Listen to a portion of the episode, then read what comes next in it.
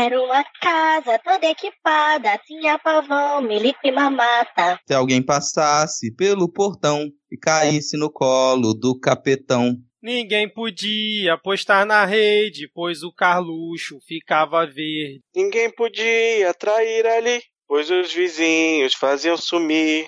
São, São 11 11 meses meses com, com esse apoio na na rua do. Bozo. 58.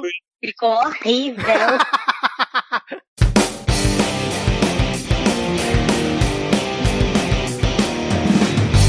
Olá, cidadão e cidadã, tudo bem? Eu sou Vitor Souza e está começando mais um episódio do Midcast Política, o nosso episódio 100% sobre política nacional, com um giro por algumas das principais notícias e causos que ocorreram na última semana. E hoje aqui comigo temos o sempre animado Rodrigo Hipólito. Tudo bem, Rodrigo? Não tá, né? Não tá, mas como diz o ditado, nada tá tão ruim que não possa piorar. Então vamos lá falar um pouquinho de política nacional, pra me deixar ainda menos alegre nessa noite de terça-feira.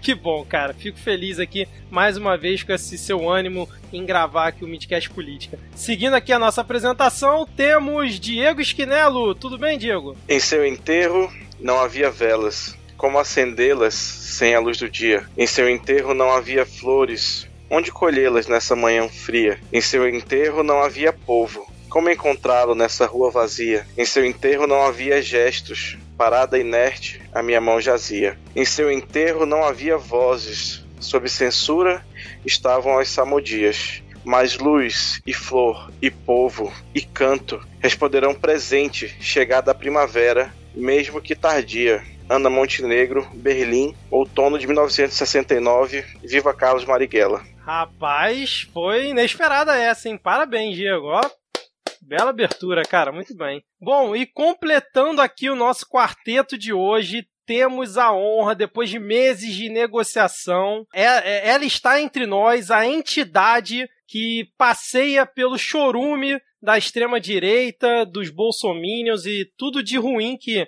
rola no debate político que lá no Twitter e que traz sempre uma visão, é, vamos dizer assim, um pouco mais animadora aqui pra gente que tá sofrendo né, com esse governo. Temos aqui a participação de Jair Me Arrependi. Tudo bem? Oi, tá tudo péssimo. Estamos na terça-feira da CPMI das fake news, tá tudo horrível. Não quero conversar, mas eu tô aqui porque os meninos me convidaram há muito tempo. Eu tava devendo, mas eu tô de preto, tô de luto. E vamos que vamos. E Jair, eu abri uma exceção pra você hoje, né? Porque você é essa entidade anônima maravilhosa e não pedi pra você se apresentar aqui para os nossos queridos 10 ouvintes, até porque quem é, acompanha aqui o Midcast provavelmente já te conhece lá do Twitter, mas fala aí a sua arroba pra quem por acaso não te conhece, não te segue lá no Twitter. É arroba Jair Me Arrependi, eu só uso Twitter e de vez em quando Instagram. No Facebook é um povo feio querendo ser eu. Maravilha. Bom, então vamos seguir aqui, como já é de praxe, vamos deixar todos alinhados na mesma timeline e datar o programa informando que estamos aqui falando diretamente do dia 5 de novembro de 2019. Hoje, novamente, vamos ter os blocos já tradicionais, com a atualização da lista de comunistas, o bloco de polêmicas, piadas e tretas, depois tem o bloco do Pega Fogo Cabaré, os momentos Carluxo e Panúncio, e por último, a parte que todo mundo acha chato. É, mas antes da gente ir aqui pro nosso momento vira casacas, eu queria avisar pros ouvintes, né, que ou estão chegando por aqui hoje, ou não, não gosta da enrolação aqui, que é o momento vira casacas. É, se quiser pular já para o primeiro bloco, é só na- ir na descrição do episódio, vai na minutagem e já pula para lá, que aí você pula todos esses salves, alôs e beijos aqui, beleza? Mas enquanto nenhum ouvinte reclama, a gente vai mantendo aqui no início do episódio. Deixa eu começar aqui mandando um salve para o Abdala Fará Neto, que serviu de inspiração aqui para nossa paródia, né? A gente utilizou a paródia dele que ele divulgou no Twitter, a gente fez umas adaptações aqui e ele gentilmente falou que a gente poderia usar e tal, então fica aqui um salve para ele. É, a Tabata Bowling também pediu um salve aqui pra gente, ela que tá sempre por aqui. Não, ela pediu um cheiro. Ah, ela pediu um cheiro. Então manda um cheiro pra ela aí, Diego. Um cheiro, Tabata. um abraço aqui também pra Dani Amorim, ela que eh, colaborou também eh, essa semana, mandou alguns links é, lá no nosso perfil do Twitter, o arroba podcastmid, sugerindo algumas coisas. Muito obrigado, Dani. E um abraço aqui também pro Ian Ariel, que também tá sempre interagindo com a gente lá no Twitter. Quem mais tem aí, Diego, por favor? Um grande abraço para o Leandro, do Doutrinando Podcast, para o nosso eterno estagiário Denis Almeida e também um salve para todos os seus alunos que irão fazer aí a segunda parte do Enem no próximo domingo. E um abraço para a queridíssima moça de Pindorama e para o seu cão raça única, o Teodoro. E para o Orlando, que está aqui só Orlando, porque ele é Orlando, entendeu? Exatamente. É porque Orlando já é verbo, ele está aqui Orlando. Nossa senhora, cara, meu Deus. Vamos abusar aqui do, do convidado, convidada, né? Pedir pra, pra ela, ele, falar aí os próximos dois nomes, por favor. Tchau. Um salve pra Labédia Jussal, arroba Pradovans. Um beijo, um salve. Eu vi lá você pedindo especificamente para você, então tá aqui. E o outro que pediu foi o Fernando Rafael, arroba Fernando Gamer. E é isso, gente. Eu não tenho talento nenhum pra Xuxa. eu não sei fazer isso. É... Ficou ótimo. Rodrigo, finaliza aí, por favor. Vamos fechar aqui o nosso momento Vira Casacas. Então, um abraço pro Flávio Migliano, arroba Flávio Alan10. Podia trocar esse Alan, né? Alan, o nome que ele não tá agora no momento muito bom pra gente, não traz boas memórias. Também agora aqui um momento de dois beijos coletivos, então eu quero que todo mundo faça aí o biquinho de peixe para mandar um beijo coletivo pra Soraya Abdala e pro Wesley Augusto Safadão. Então vamos todo mundo agora fazer um, dois, três. Hum... E para fechar aqui o nosso momento Vira Casacas, eu quero que todo mundo estique os braços agora e se sinta um Jack para abraçar essa Rose que é o João Arthur num abraço coletivo. Sinta-se abraçado na ponta do nosso Titanic que vai afundar. Pô, parabéns, Toque o violino. Afunda em grande estilo. Toque o violino. parabéns, Rodrigo. Esse seu momento piadista aqui no Momento Vira Casacas foi excelente, cara. Várias piadas, várias referências. Muito bom, cara. É que hoje eu tô com muita raiva, cara, porque eu passei calor boa parte do dia aqui, tá horrível em Vitória. Então, quando eu fico com raiva, eu começo a fazer piada com tudo. Mas tem alguém no Brasil que não tá passando calor. Eu Quem mora em Curitiba. É, exato, nunca tá. Ah, Se tem alguém no Brasil que não tá revoltado com o que tá acontecendo e não tá passando calor, tá vivendo errado 2019 aqui, cara. Será que é por isso que Curitiba é a terra da Lava Jato? Olha. Ninguém fica com raiva porque não passa calor, aí vai aceitando tudo. É porque lá o pessoal tem um coração tão frio que não deixa subir a temperatura. Cara, pra você ver, né? Esse pessoal do Sudeste é tudo mimizento. Pega um dia de calor e passa o dia inteiro xingando na internet. Eu pego 365 dias e tô, tô aqui, ó, morrendo sim, mas morrendo calado, entendeu? Parabéns, guerreiro. Deixa eu fechar aqui esse, esse momento é, falando do PicPay, né? Se você curte aqui o Midcast e quer nos ajudar a pagar hospedagem, incentivar o nosso trabalho de produção, talvez comprar novos equipamentos, você pode colaborar mensalmente com dois reais apenas lá no PicPay. É só baixar o aplicativo na Apple Store ou na Play Store, procurar por Midcast e assinar o nosso plano, ou então pela URL picpay.me barra midcast. Diego, essa semana é para você, hein? Com dois reais por mês, além de ajudar o Midcast, o que mais os ouvintes podem fazer? Você pode ir lá no Terminal 5 de ônibus aqui de Manaus, diretamente do bairro de São José Operário, tomar um copão aí de 200 ml da vitaminada de Guaraná com amendoim, ovo de codorna, banana, marapuama, ginseng e abacate para dar aquela levantada no moral aí, né? Para dar aquela potência. Eu tô gostando muito dessas referências regionais, cara. Tá muito bom isso aqui. Semana passada foi o Rodrigo e agora você. Com uma dica potente, entendeu? Entendeu, trocadilho? Aquela risada do Rodrigo só pra não ficar sem graça, né, cara? Ai, vamos, parar, vamos, parar, de enrolação aqui e vamos para a atualização da lista de comunistas. Bom, começando aqui a nossa atualização da lista de comunistas. É isso mesmo que eu tô vendo aqui? Não tem nenhum nome aqui na lista? Que é, que acabando aqui a nossa lista de comunistas, então já pode passar para o próximo bloco. Não, brincadeira. É, não tem nome um... na lista de comunista, cara. Não tem nenhum nome aqui porque o pessoal perdeu o talento para poder indicar grandes comunistas. A gente estava comentando antes do início da gravação que houve uma época em que caíam comunistas do nível de Lobão. Hoje em dia a gente só tem uns youtubers que eu não conheço, sabe? Uns youtubers com menos de um milhão de seguidores. O que, que é isso? Isso aqui não pode entrar na nossa lista, não, cara. Lista de comunistas é um negócio sério. Então, se não, se os ouvintes não sugerirem bons nomes para nossa lista de comunista, ou isso vai acabar, ou a gente vai transformar isso aqui finalmente na lista do Gulag Canavieiro. É, o, povo clama pelo Gulag Canavieira. Gulag, Gulag, Gulag. Oh, oh. Ai, caraca. Eu queria aproveitar então que a gente não tem nenhum nome e ler uma pergunta aqui que eu acho que foi o Denis que enviou pra gente lá no Twitter pra, pra, pra, pra pro, eu não sei como é que eu falo, pra Jair. Pré. Gênero neutro, vamos lá. Gênero, né? Então, não sei. Gênero é... acabou, gênero over. então, ele, ele perguntou o seguinte: é, por que a oposição não se dá o trabalho de fazer a lição de casa para fazer esta CPMI da fake news realmente servir para alguma coisa? Pelo mesmo motivo que a oposição perdeu as eleições de 2018. A oposição, ela acha que sabe de muita coisa e ela não sabe de nada. A oposição está presa em 2012, em termos tecnológicos. Ela, por exemplo, ela não entende como é que funciona a internet, ela não entende como é que funciona esses ecossistemas de proliferação de fake news ela pega uma notinha ali, ela pega outra coisa ali, ela acha que vai virar uma grande denúncia e não vira, sabe? Essa pergunta tá vindo do, da repercussão da CPMI e das fake news, né? É Exato. só você ver o fiasco que foi hoje. Eles tiveram o Alan dos Santos ali e o Alan dos Santos acabou saindo maior do que ele entrou. Então, assim, é um caso a se refletir sobre estratégia, sobre baixar a cabeça, sobre procurar entender o que é está acontecendo melhor por aí. Maravilha, maravilha. E começamos o programa de um jeito bom, que eu gosto, que é falando mal da esquerda aqui, pro Rodrigo, pro Rodrigo e pro Diego ficarem putos. É, mas é, se mas, der... cara, quem, quem mais fala mal da esquerda se não a própria esquerda, cara? A esquerda sabe fazer isso com competência. O resto mas do pessoal, é no máximo, fica acusando a gente de comunista.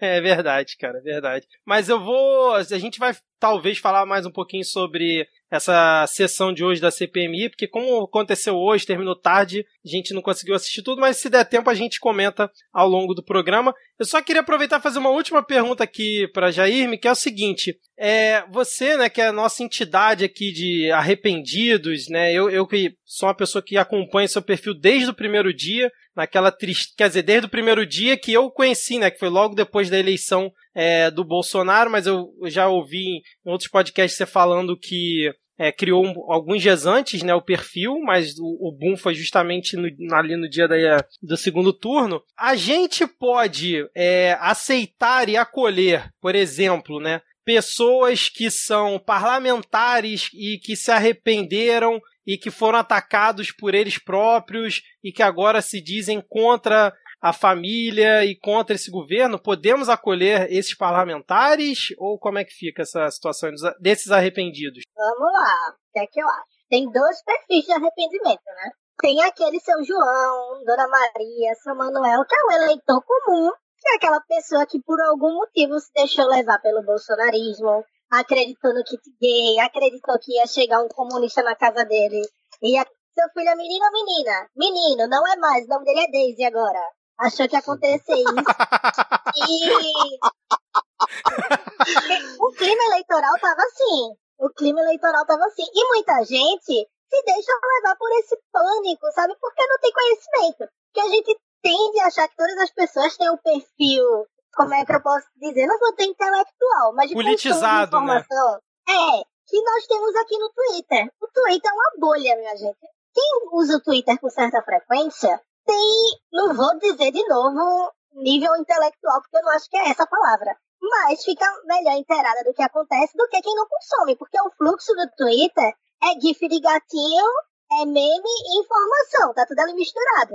Diferente de Dona Maria, que tem que pegar dois ônibus para trabalhar e dois ônibus para voltar para casa, tá entendendo? Então esse é um Sim. perfil. Do outro lado, a gente tem pessoas que cresceram com tudo isso, pessoas que cresceram fazendo campanha demonizando esquerda, pessoas que cresceram fazendo campanha de boicote contra museu, Coffee, Coffee MBL, e agora tá aí dizendo eu?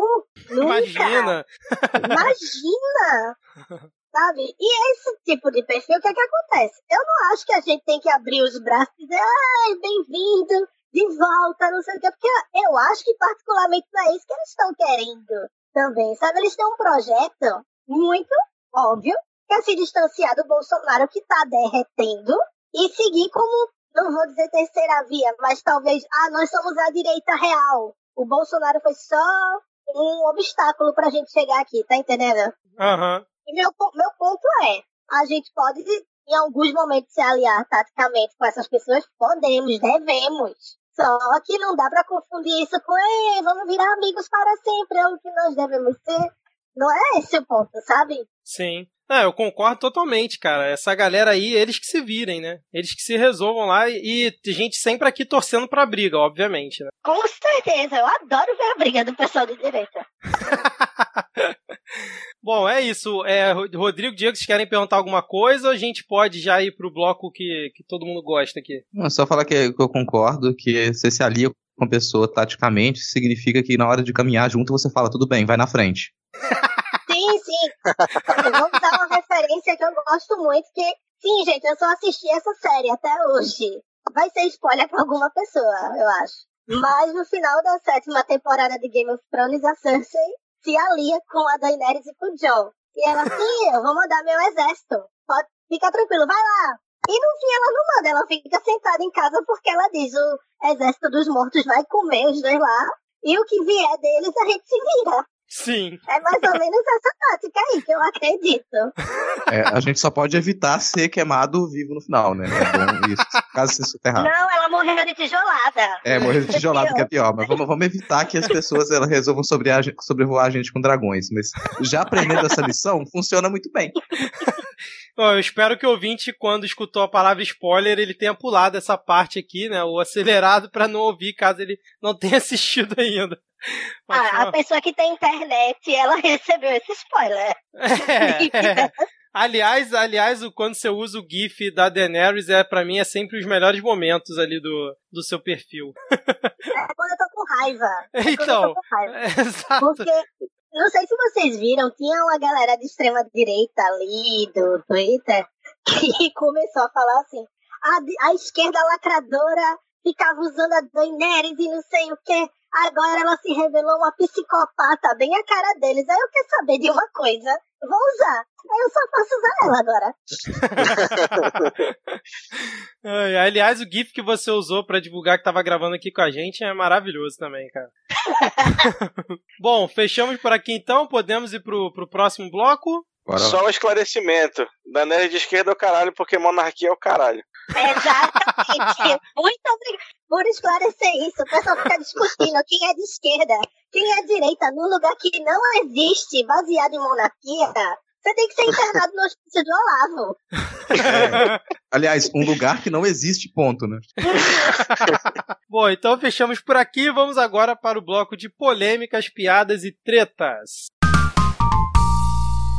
Bom, começando aqui esse nosso primeiro bloco, né? Como não poderia deixar de ser, vamos falar sobre toda a novela é, do Porteiro e a Casa 58. Não confunda com a Casa do 71 da dona. Eita, da. Ô, meu Deus, fal- falhou o Dona nome. Clotilde. Da Dona Clotilde, é, da Bruxa do 71, né? É, esse caso estourou é, na nossa última gravação, na terça-feira passada. A gente estava aqui gravando quando saiu a reportagem no Jornal Nacional, que dizia que o porteiro lá do condomínio onde o Jair Bolsonaro mora, no dia que o Elcio de Queiroz e o Rony Lessa assassinaram a Marielle, eles teriam ido lá no condomínio do Bolsonaro e ao chegar lá teriam pedido para ir na casa do Bolsonaro. É, e aí o porteiro disse que interfonou para casa e falou com o seu falou com o seu Jair, né? Vocês já devem ter visto essa situação com certeza. E aí depois ele viu que ele estava indo na verdade para uma outra casa, que era do Rony Lessa, e depois interfonou de novo e disse que era o seu Jair novamente que falou com ele, né? E aí foi toda aquela confusão e chegamos no primeiro capítulo, né, dessa novela, que foi a live do, do Bolsonaro, que infelizmente a gente não conseguiu assistir toda, porque a gente estava gravando aqui, depois assisti alguns trechos. Mas eu acho que a pessoa, assim, mais especialista possível está aqui com a gente hoje, que é Jairme, que pode acho que, falar um pouco sobre como é que ela viu essa live aí do, do Bolsonaro, o destempero dele gravando ali, falando aquelas, aqueles impropérios pra Globo. Foi o jeitão dele, tudo já programado, ele realmente perdeu a compostura e ficou pistola ali com a situação? O que, que você acha? Vamos lá. Primeira coisa, um conselho que eu dou para todo mundo. Eu sei que muita gente não suporta olhar para a cara dele, não aguenta ouvir a voz. Mas é um vídeo de 20 minutos que vale cada segundo. Faz uma pipoquinha, senta, bota na tua televisão e assiste, porque é história sendo escrita diante dos seus olhos. Os é livros é de história vão trazer um print desse vídeo impressos nele. Se tiver livro impresso daqui para lá, não sei. Sim. Mas vai ter uma página com este print. Que foi maravilhoso. Sabe aquela foto do Fernando Collor que ele tá meio pecado assim? E todo mundo não divulga? É, é, o equivalente dessa década, sabe? Mas vamos lá. Ele estava lá na Arábia Saudita, quatro da madrugada. De repente, eu acho que eu, ou foi o Onix, ou foi o Hélio Lopes, que é conhecido como Hélio Negão, ou foi o Felipe Martins, ou foi o Ernesto Araújo. Que foram tirando no pedra, papel, tesoura para ver quem ia acordar ele. Ah, ele não dorme mais, dizem que ele não consegue dormir bem, então ele tava lá acordado. Mas ele disse depois que tava acordado, mas eu duvido a cara dele. Afinal, ele é um autômato, né? Poderia estar acordado. Até porque ele depois aparece ele de cabelo molhado. Ele botou meu paletó correndo, sabe? Pra fazer de... essa live. Paletó e bermuda, né, cara? Eu aposto que ele tava de bermuda, de cueca, de bocação, de pitinho, sabe? De bolinha. Aí ele aparece espumando na live, assim, um momento que eu achei maravilhoso. E ele aparece acusando o Witzel de ter vazado tudo pra Globo. É Witzel, no caso, né? nunca sei falar o nome dele. Pode ser Fuzitzel também. Pronto, o Fuzitzel foi acusado por ele de ter vazado tudo pela Globo, porque por conta desse vazamento, o Jair acredita que o Witzel tá fazendo isso para destruir sua conduta de honestidade. Tá? o vídeo começa assim, por isso que eu digo, todo mundo tem que assistir esse vídeo, é uma vergonha alheia em cada segundo.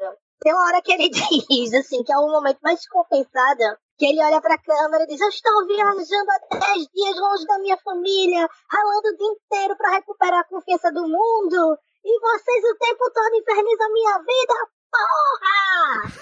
E bate na mesa, pá! E a cheirada de óculos? Eu tô rindo, me divertindo e me sentindo bem só de lembrar. Ele tira o óculos, põe o óculos, tira o óculos, põe o óculos. Esse cacete dele já não é de agora. Quem acompanha ele há muito tempo sabe que ele tem uma mania de ficar botando óculos, aí bota o óculos torto, sabe? É, não, Sim. e assim, parece que tira, que coloca o óculos para ler alguma coisa que algum, que algum é. assessor escreveu e logo depois ele fala, Mariela. Aquela folha mas... tava em branco, se você for brincar. Mas aí mas... ele fica tirando óculos, bota o óculos, aí você vê que ele tá nervoso. Mas daqui a pouco eu volto pra esse ponto. Ele tá nervoso porque ele para, ele respira, ele chora, ele olha pra câmera. E... ele, ele chega a chorar? Eu não, não ele lembro. Tá com, ele tá com os olhos assim, bem encharcados, sabe? Mas, eu acho que era remela, mas tudo bem. Não, eu, eu, garanto a você, ele chorou. Ele, ele perdeu ali, ele chorou. Ele ficou não, indignado. Eu acho que assim, teve um pouco de dos dois, né? Eu acho que teve um pouco do, do caso pensado, né? Dele fazer a live pro público dele, que sabia que a galera ia estar tá comentando naquele exato momento, é, fazer os trejeitos de 100, mas acho que ele perdeu um pouco a compostura, assim, ele ficou meio puto quando ele fala que e, iria tentar caçar a concessão da Globo, né? Acho que aí ele perdeu o rumo, né? Sim, sim, ele sempre ele fala, não vou persegui-los, mas, but, however, vocês têm que estar tá com tudo arrumadinho, tudo limpinho, porque não sei o quê. E a gente sabe que, na prática, ele está perseguindo a Globo. Ele, na live de quinta-feira, que foi dois dias seguidos desse, ele fez uma gracinha que acabou resultando em cancelamento de anúncio. Tanto a Folha, Folha né? Globo. E na ah, Globo, na Globo também. também. Não sabia disso, não. Na Globo, na Globo, tão louco. E, enfim, só que aí é que tá, vamos focar no ponto, assim, que eu acho mais importante, que depois eu volto pro que eu acho mais engraçado. Quem acusa a Globo de ter feito a matéria canalha, de não sei o que, de não ter procurado ele, sendo que, vamos lá, depois nós ficamos sabendo que a Globo procurou o advogado do presidente. O Sim, tá. advogado, ele aparece na reportagem. Isso. O advogado diz que é vítima de um complô, não sei o quê. tarará. Em nenhum momento o advogado diz que tem os áudios que podem provar a inocência do presidente em mãos. E depois nós descobrimos que eles já tinham esses áudios guardados. Sim, exato. Essa parte foi, foi bizarra. É, se- sem querer te cortar, Jaime, mas e o ato falho dele falar, vocês estão querendo prender meu filho? Ninguém tinha falado nisso até então, né, cara? Pois é, é porque, na verdade, eu acho que vão tirar um pouco do ato falho. Eu dou muita colher de chá pra esse homem. Mas é porque tem inquérito envolvendo o Flávio, tem inquérito agora querendo abrir pro Eduardo, né? Pro, por conta dessa história das 5. Uhum. E parece que tá investigando o Carlos agora com essa história da CPMI das fake news. Aí ele deve ter ficado, vocês só vão sossegar com o tesão da Rede Globo é prender um filho meu. Ele falou assim. Ele, eu não tô Ela, ou um filho, ou um cunhado, ou um parente. É, tá faltando o Jairzinho. O Jairzinho ainda não entrou na, na lista de Jair investigados. né? Renan. O- O pegador, que, né? É, inclusive aí é que tá. Quando o pessoal. Lógico que isso aqui é inferência do pessoal nas redes, mas é uma coisa que eu digo a todo mundo. Quem abriu brecha pra todo mundo fazer a inferência que quiser no caso foi o presidente ao pegar os áudios e o Carlos quando publicou eles. Então fique à vontade pra brincar de detetive da estrela aí na sua casa. Pode fazer o que você quiser com esse caso. O presidente não se importa. É, exatamente. O Rony Lessa tinha uma filha e essa filha namorou com o Jair Renan, que é o filho mais novo do presidente. Quando surgiu a história do seu Jair, o pessoal logo, ah, foi o louzeiro. O que eu não acho que seja. Mas, de Hum. novo, quem permite esse tipo de inferência, eles. Eles dão todos os motivos. Tem, no caso, o Jairzinho estaria, poderia estar na casa do Rony Lessa do momento, né? No caso, na, na casa 58, né? É, cara, o negócio é, é- é- a, a- a diversão aqui é a gente imaginar, gente, será que o, o rapazinho, que o menino Jair Júnior tá envolvido em alguma treta tão grande? Essa é a diversão da coisa. Eu não acho não. Eu acho que o negócio dele, por enquanto, ainda é só falar. Ele não fala tanta besteira, né? Ele não aparece tá falando besteira. Ele Ainda, só faz ainda. jogar né? LOL. Ele só faz jogar LOL. Então, sabe, deixa ele lá.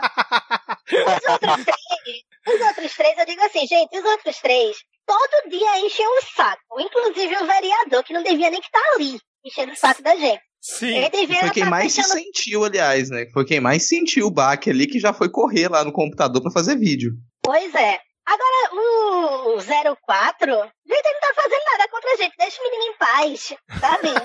Deixa ele lá na dele. Agora, a parte mais engraçada da live, que eu acho assim hilária, que eu não canso de assistir, é quando o presidente, ele fala assim, é, tem uma hora que vocês dizem que ligou um... Eu não tava lá em casa, ligaram pra minha casa e tinha um homem com a voz parecida com a minha lá. Isso podia criar problema com a minha esposa.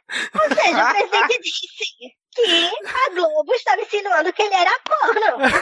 Ser corno ou não ser? Eis a minha indagação. É, A parte mais incrível, assim, foi a parte que é verdade. eu tava assistindo tudo e tava dando aquelas risadinhas, assim, meio bobas, sabe? Quando chegou nessa, eu não aguentei, eu dei uma gargalhada. Nessa situação, você sendo envolvido nesse tipo de acusação e a preocupação do macho autômato é se ele vai ser publicamente reconhecido como chifrudo ou não. É, levantar o teto, né? Ai, cara. Prioridades. Eu falei prioridades. Aí tem uma hora também que ele fala umas coisas assim surreais, do tipo, a Globo está contra mim porque a Globo perdeu a mamata de anunciar os Correios fazendo publicidade de carta. Gente, assim, uma- talvez isso seja um furo, tá? Eu sou da área de comunicação. Opa, olha aí. ó. Oh, parabéns, você se comunica muito bem. Obrigada. Eu nunca vi na minha vida um anúncio dos Correios dizendo eu entrego carta na Globo. E ele diz, o Merval Pereira recebia dinheiro de palestra pra Ainda essa história, né, o cara? PT.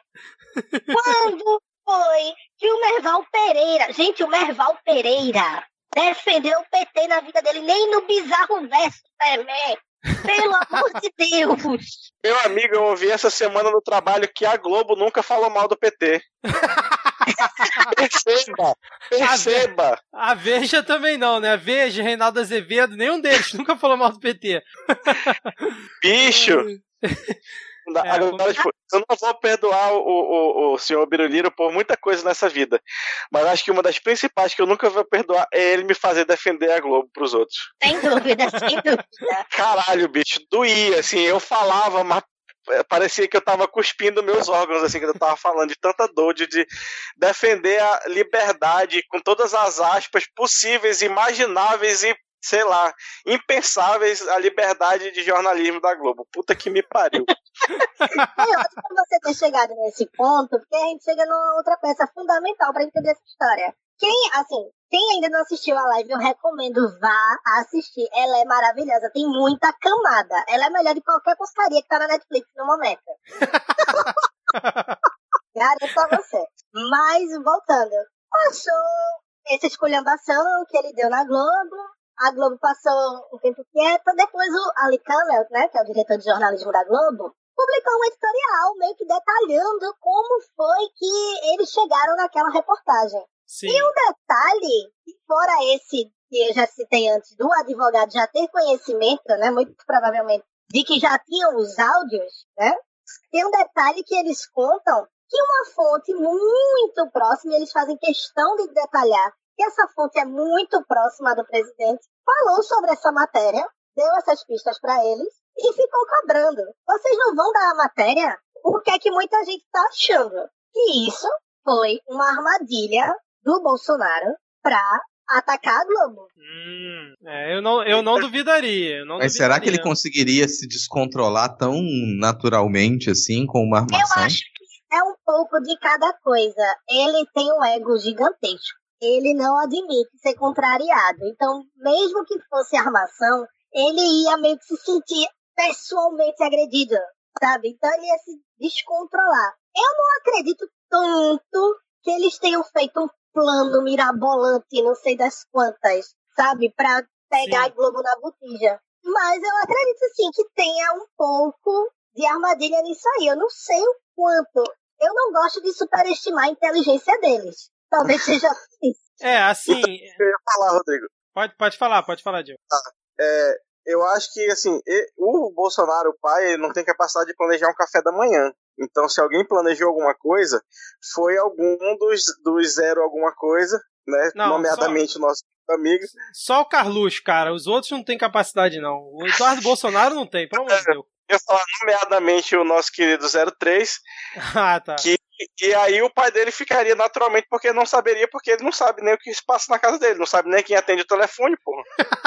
É, e o Carluxo é proativo, assim, o Carluxo ele, ele, ele é bastante proativo, ele faz coisas sem pedir autorização, já tem até tem discussão em café da manhã, tem discussão em, em, em, em jantar com jornalista, mostrando que ele faz as coisas quando dá na telha. Ele acordou num dia, "Ah, hoje eu quero fazer esse vídeo, e sai. Sim, sim. Não. Agora, imagine isso. Você acorda 8 da manhã. Vou defender a honra do meu pai, já sei. Vou postar um vídeo que eu tenho os áudios na minha mão. Beleza, aprovou alguma coisa, deu uma nu- nublada ali na situação. Só que ao mesmo tempo, eu acho particularmente que piorou pra eles. Porque Não. todo mundo. Como é que você tem esses áudios? Quem garante que você não manipulou? Ah, a Sim. polícia já tá com a cópia deles. Ah, mas a perícia da polícia foi feita em duas horas, tá entendendo? Sim, sim. É, e a perícia foi realmente feita depois da- de estourar, né, o bagulho todo. É. Não, assim, tem várias coisas assim que eu achei estranho, né? Primeiro, como é que o Carlos teve acesso tão fácil ao computador lá, né? Que você vê que o arquivo que ele está acessando, ele fica num servidor, porque você consegue ver na esquerda assim as pastas e aí tem tipo um servidorzinho que deve ser onde ficam os arquivos. Ele conseguiu acessar. Como é que alguém, um morador, que eu entendo que o, o Carluxo não é o síndico, ele nunca comentou isso, até onde eu sei, não é qualquer morador que tem permissão de chegar no computador onde tem gravação, seja de câmera ou de interfone, que eu nem sabia que existia, e sair metendo a mão é, assistindo e inclusive divulgando nas redes sociais. Eu nunca tinha ouvido falar disso. Né? É, é, ficou é agora no... você se imagina como porteiro desse condomínio e você fica, imagina você falando para algum daqueles moradores lá: desculpa, senhor, mas você não vai poder acessar aqui esse material da empresa. É, é exatamente. Tem, tem esse pequeno grande detalhe, né? Então, para mim já ficou ruim nesse ponto que o Carluxo tem esse acesso livre e, tipo, ele botar o áudio pra tocar, quem garante que ele não foi lá e deletou o arquivo que tava antes ali. Não tem prova nenhuma, então isso não quer dizer nada. Mas o que eu queria comentar aqui, eu gostei muito da teoria do Jairme, que é, poderia ter sido uma armação, mas eu, é, eu tenho para mim, eu fico acreditando depois do desenrolar do, dos casos, né, que o Bolsonaro ele fala que o Witzel, é, num evento, comentou com ele que teria essa situação de indicar, de terem falado o nome do Bolsonaro no caso, num evento que o Bolsonaro falou que era no Rio, mas eles na verdade estavam em Brasília, que eu acho que foi no dia 9 de outubro, se eu não estou enganado. E aí parece que no dia seguinte, no dia 10 de outubro, foi o pessoal do Ministério Público do Rio lá em Brasília para poder é, perguntar para o STF se tinha que remeter o processo lá para eles. Ao que tudo indica, o Toffoli sentou em cima da situação e não fez nada com o caso. E aí, provavelmente, alguma corrente lá que não tá muito gostando desse pacto aí do Toffoli com o governo, pode muito bem ter vazado pra Globo e ter dado papo para eles, cara. Eu acredito nessa, nessa teoria de, do vazamento ter sido é, de alguém ligado ali alguma pessoa no STF, alguma coisa que estava sabendo dos bastidores, que aparentemente estava sabendo. A polícia estava sabendo, o Ministério Público estava sabendo, o Bolsonaro, o Witzel, o STF. Só quem não estava sabendo era, sei lá, a gente aqui, né? Porque... Nossa, é uma teoria tão complexa que eu estou desenhando aqui para tentar entender, Victor. Eu me perdi em algumas partes. Nossa, e só voltando para a história do áudio do Carlos, saiu uma informação, acho que ontem, da data que a gente está gravando, que o porteiro que disse ter ouvido o ok do seu Jair, que anotou no caderno lá de controle, não é o mesmo do áudio que o Carlos da Play, não. Exatamente. Exatamente. Aí me diga, se o Carlos não tivesse divulgado esse áudio, enfim, decoro, sabe, gente? Decoro. Não é só pra você ficar bonito na foto, não. Não é só pra ter civilidade, não. Decoro também é um escudo, sabe? Um dia eles vão aprender isso da pior forma. Mas se você tivesse seguido o rito, olha, vou emitir uma nota aqui, vou encaminhar a prova que eu tenho aqui para ali e tal, eles vão verificar, vão dizer que é mentira do porteiro e tá tudo certo ou não, teria livrado eles de mais uma inferência no caso. Porque o porteiro que deu depoimento tá de férias. Não é o que deu depoimento. Exato. Não, tudo começa a degringolar, na minha visão, com a, live do Bolsonaro. Porque se eles faz um tweet, eu solto uma nota, aquelas padrões tipo Temer, que o Temer, porra, foi acusado quase que durante o governo dele inteiro por todo mundo, né? Pela imprensa, pelo Janot. Então, se ele tivesse soltado uma nota estilo Temer, a coisa não teria tomado essa proporção, na minha visão. Só ah, mas ele nunca fez isso, né? Ele então, exatamente. Esse não é o perfil dele. O perfil dele é justamente estar tá sempre no embate. Ainda mais quando foi a Globo, né? É o peixe perfeito para ele, né? Ali, é. conseguir alimentar a galera dele. Aí acaba com ele indo na Record, dar uma entrevista sobre o caso. Aí eu acho isso uma humilhação, eu acho isso uma vergonha. Você dá uma entrevista exclusiva na Record e fala assim: eu desafio a Globo a me dar 15 minutos ao vivo. 30 segundos na Globo é um milhão e cacetada no horário nobre. ele tá dizendo aqui, o que, é que ele tá dizendo com isso? Ah, eu estou aqui na Record, a Record é emissora da família, do meu amigo de Macedo, mas eu quero ir na Globo. Porque eu sei que na Globo eu vou ser ouvido. Eu acho bom que a Globo não dê esse espaço. Não, é, não vai dar. Na, na, Record, na Record ele fala pra convertido, né? Sim, não, a Globo não vai dar Literalmente, né? é, eu, é eu, eu, fiz o gesto Nintendo aqui, ó. Cara, o Bolsonaro na, naquela entrevista no Jornal Nacional durante a eleição já falou aqueles absurdos, espalhou fake news, falou de ditadura e tudo mais. Imagina com 15 minutos para se defender de uma acusação dessa, o que que ele não ia ocasionar? É óbvio que o Jornal Nacional não vai dar esse espaço para ele, duvido. A não ser que seja via judicial, né? É, não, Mas, até assim, porque na, na Globo você não tá passando por um julgamento, eles só estão dando a notícia ali, sabe? Não Sim. é uma acusa, não tá acusando ele de nada, tá dando a notícia. Exato. Ó, tem essas informações aqui que vazaram, tem essas informações aqui que foram verificadas, essas são as informações, povo. Observe, e raramente a, a Globo faz algum, algum trabalho que a gente possa até defender. Olha só, isso aqui é jornalismo simples e básico. Não é nem uma grande reportagem, não é nem algo que você fala assim, nossa, isso aqui merece um prêmio. Olha aqui pro, olha isso pro Pulitzer, leva. Não, cara. É uma É. reportagem simples e básica. Recebeu uma informação, verificou a informação, apresentou isso pro público. Pronto. Não, inclusive a própria Globo criou o álibi do Bolsonaro falando que ele tava em Brasília. Então, tipo, foi É, totalmente... não nem criou, verificou a informação. Ó, tem essa É. informação, vamos verificar. E você apresenta essa verificação. É a velha história de você. te- Me falaram que tá chovendo. Eles foram lá fora e viram que estava chovendo e informaram. Olha só, a gente viu aqui, ele não tava, ele tava lá em Brasília. Só que a coisa complica pra mim tanto na live quanto o, o, o Carluxo dizer que não estava em casa, que estava na Assembleia, e ele Isso. mesmo liberar um áudio no vídeo que disse que ele tinha pedido um Uber Isso. naquele horário. Exato, essa foi a melhor. Porque ele libera o áudio, aí a Veja questiona, né, falando que tinha uma outra gravação ali duas horas antes pra casa dele. Aí ele volta lá no computador, fala aí, Veja, vocês pediram? Tá aqui a gravação. Aí bota pra tocar o áudio e é ele falando. Ok, beleza, valeu aí por ter avisado que o Uber chegou, sendo que ele falou que tava na câmera. Essa foi a melhor parte, cara. ai, ai. Agora, Mas- eu queria aqui tirar só um espaço para parabenizar a Procuradoria-Geral da República e o Ministério Público do Rio de Janeiro, que em nove meses não conseguiram dar um bom dia pro Queiroz, mas concluíram em menos de 20 minutos que tudo era falso, Exato. né, que Sim. tinha tudo sido fabricado, que o negócio estava tudo certo. Parabéns Pois ao é, pois é. Não, saudade de quando a Procuradoria-Geral da República era só engavetadora, né? Porque, pelo visto, cara, o cara no. É. O, o Aras no dia seguinte falar que é tudo fake news, é factoid, que foi arquivado já. Não investigou nada, né? Nem pra saber, então, quem que criou o factoid, né? Não importa pra eles isso. É, mas o Aras foi colocado ali pra isso. Essa é a função do Aras, todo mundo já sabia que ele estava ali pra isso, né? Eu confesso que eu não tinha verificado antes quem tava, as promotoras estavam responsáveis pelo, pelo caso, e eu me surpreendi quando é, veio esse, essa, essa- é, esse resultado tão rápido, e a gente foi saber que era a promotora que estava dizendo, ó, tá tudo certo com isso daí, tá ok? E a gente descobre que a promotora do, do caso fez campanha pro Bolsonaro, né? E já, já teve em evento, tirando foto junto com aqueles escrotos lá que quebraram a placa no evento em Petrópolis. Agora, é. O Bolsonaro, dois pontos aqui. O Bolsonaro admitindo que pegou a gravação, que eu achei isso também sensacional, o cara admitir. E aí vem o Moro e fala que não vê problema nenhum nisso, não vê problema nenhum no que o Carluxo fez. Triste fim do Moro, finalmente, virou capacho, como é que Ah, vocês quem dera ele tivesse realmente acabado. Se ele já tivesse acabado, eu até ficaria mais feliz, assim. Teria servido para alguma coisa.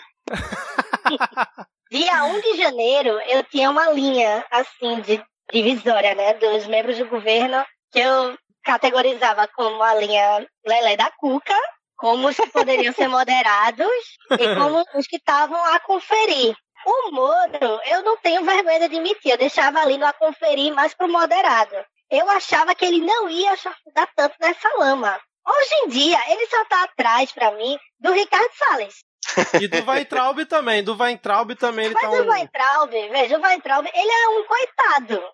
O Weintraub, você vê que aquilo ali tem alguma questão psicológica que ele tenta se impor, mas ele só faz besteira. É tipo ele fazer um vídeo é, derrubando o microfone, fazendo mic drop, porque desconfidenciou a verba que ele mesmo bloqueou no começo do ano. Sim, É, não, assim, o pra oh. mim, cara, Weintraub pra mim é um fracassado vivendo um sonho.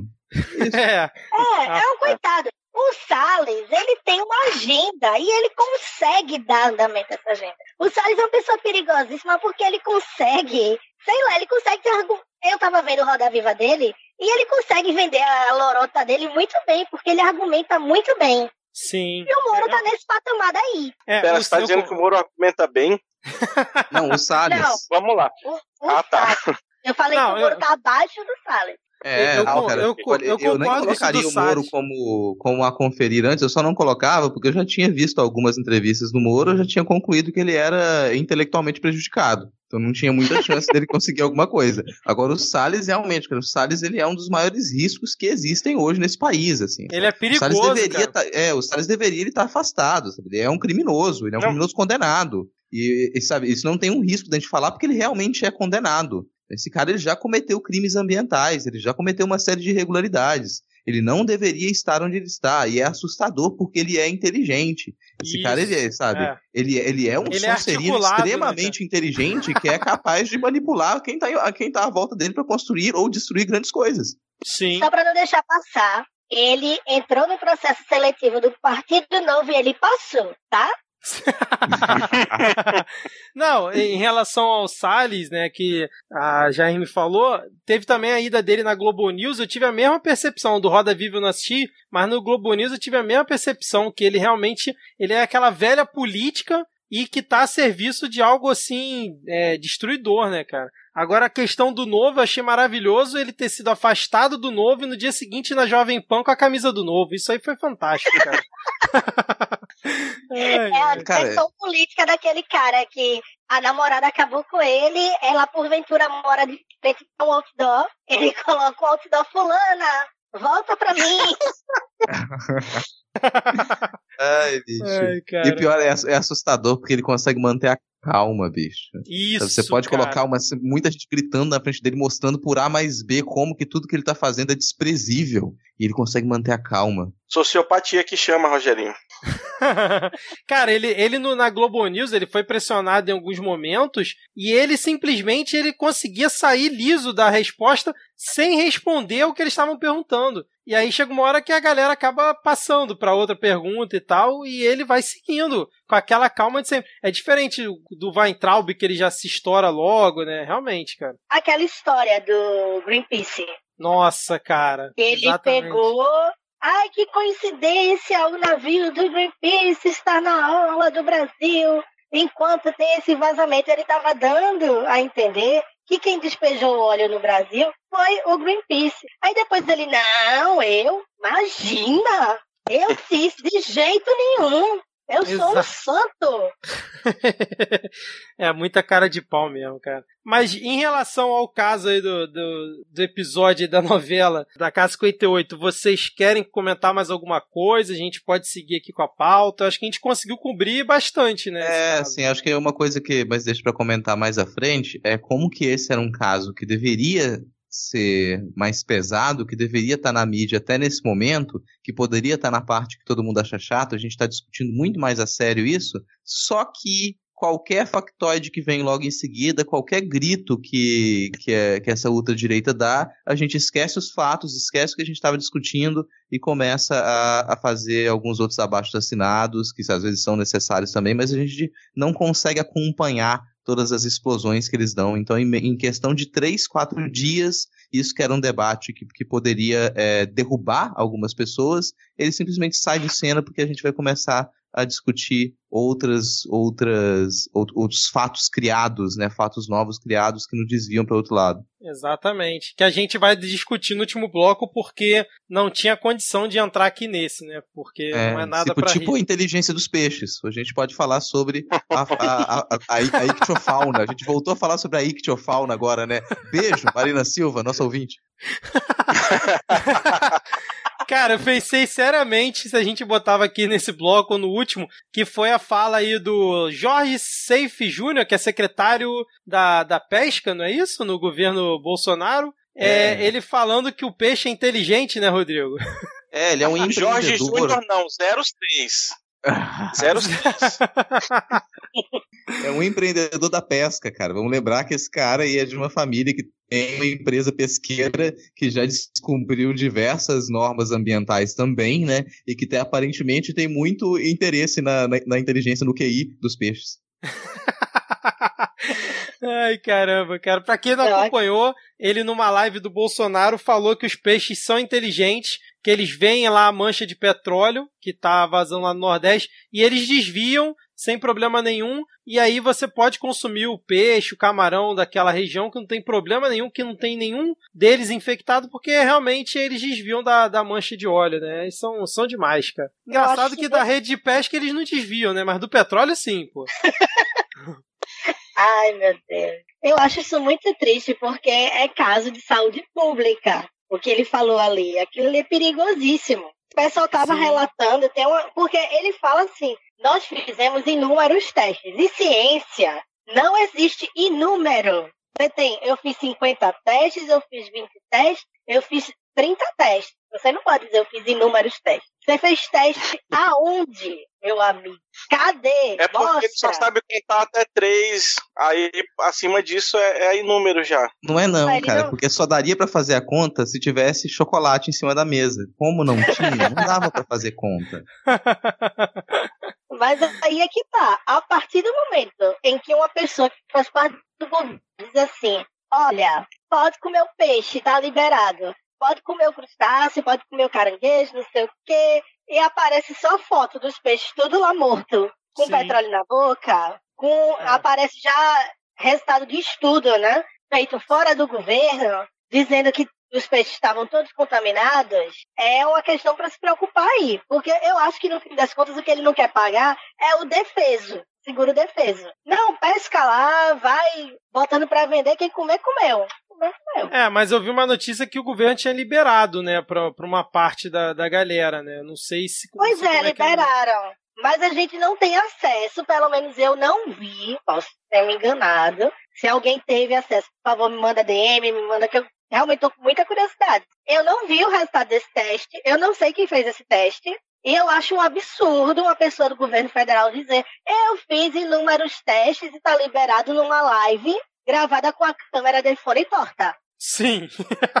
Você me respeite. A minha vontade é fazer o seguinte: juntar uma cotinha assim. Eu acho que é porque o frete aqui ia encarecer, mas eu acho que 500 reais pagava. Você comprava uns peixes, mas tinha que ser da área que ele liberou. Comprava o peixe, fazia uma moqueca bem feita, servia para o presidente servia para o cara do secretário da pesca e servia para o ministro da saúde, que disse: Ah, eu não tenho certeza se está contaminado ou não. Mas ele comer na frente de todo mundo. Se ele comesse, aí tava liberado. Mas a gente com muito, com muito azeite de petróleo. Faz aquela moqueca com muito azeite de petróleo. E ela ia ver um pouquinho escura, mas. Era o que eu ia perguntar. O Mandetta ele se pronunciou sobre esse. Depois da fala dele? Eu não vi isso. Eu não vi se ele falou depois, mas eu lembro que ele antes falou assim: ainda tá cedo para dizer se vai fazer mal ou não, sabe? É. Porque eu acho que, que, é uma fala menos pior do que você dizer tá liberado. Lhe compromete Sim. menos. Uhum. Tá, tá aparecendo a cena do, do House of Cards,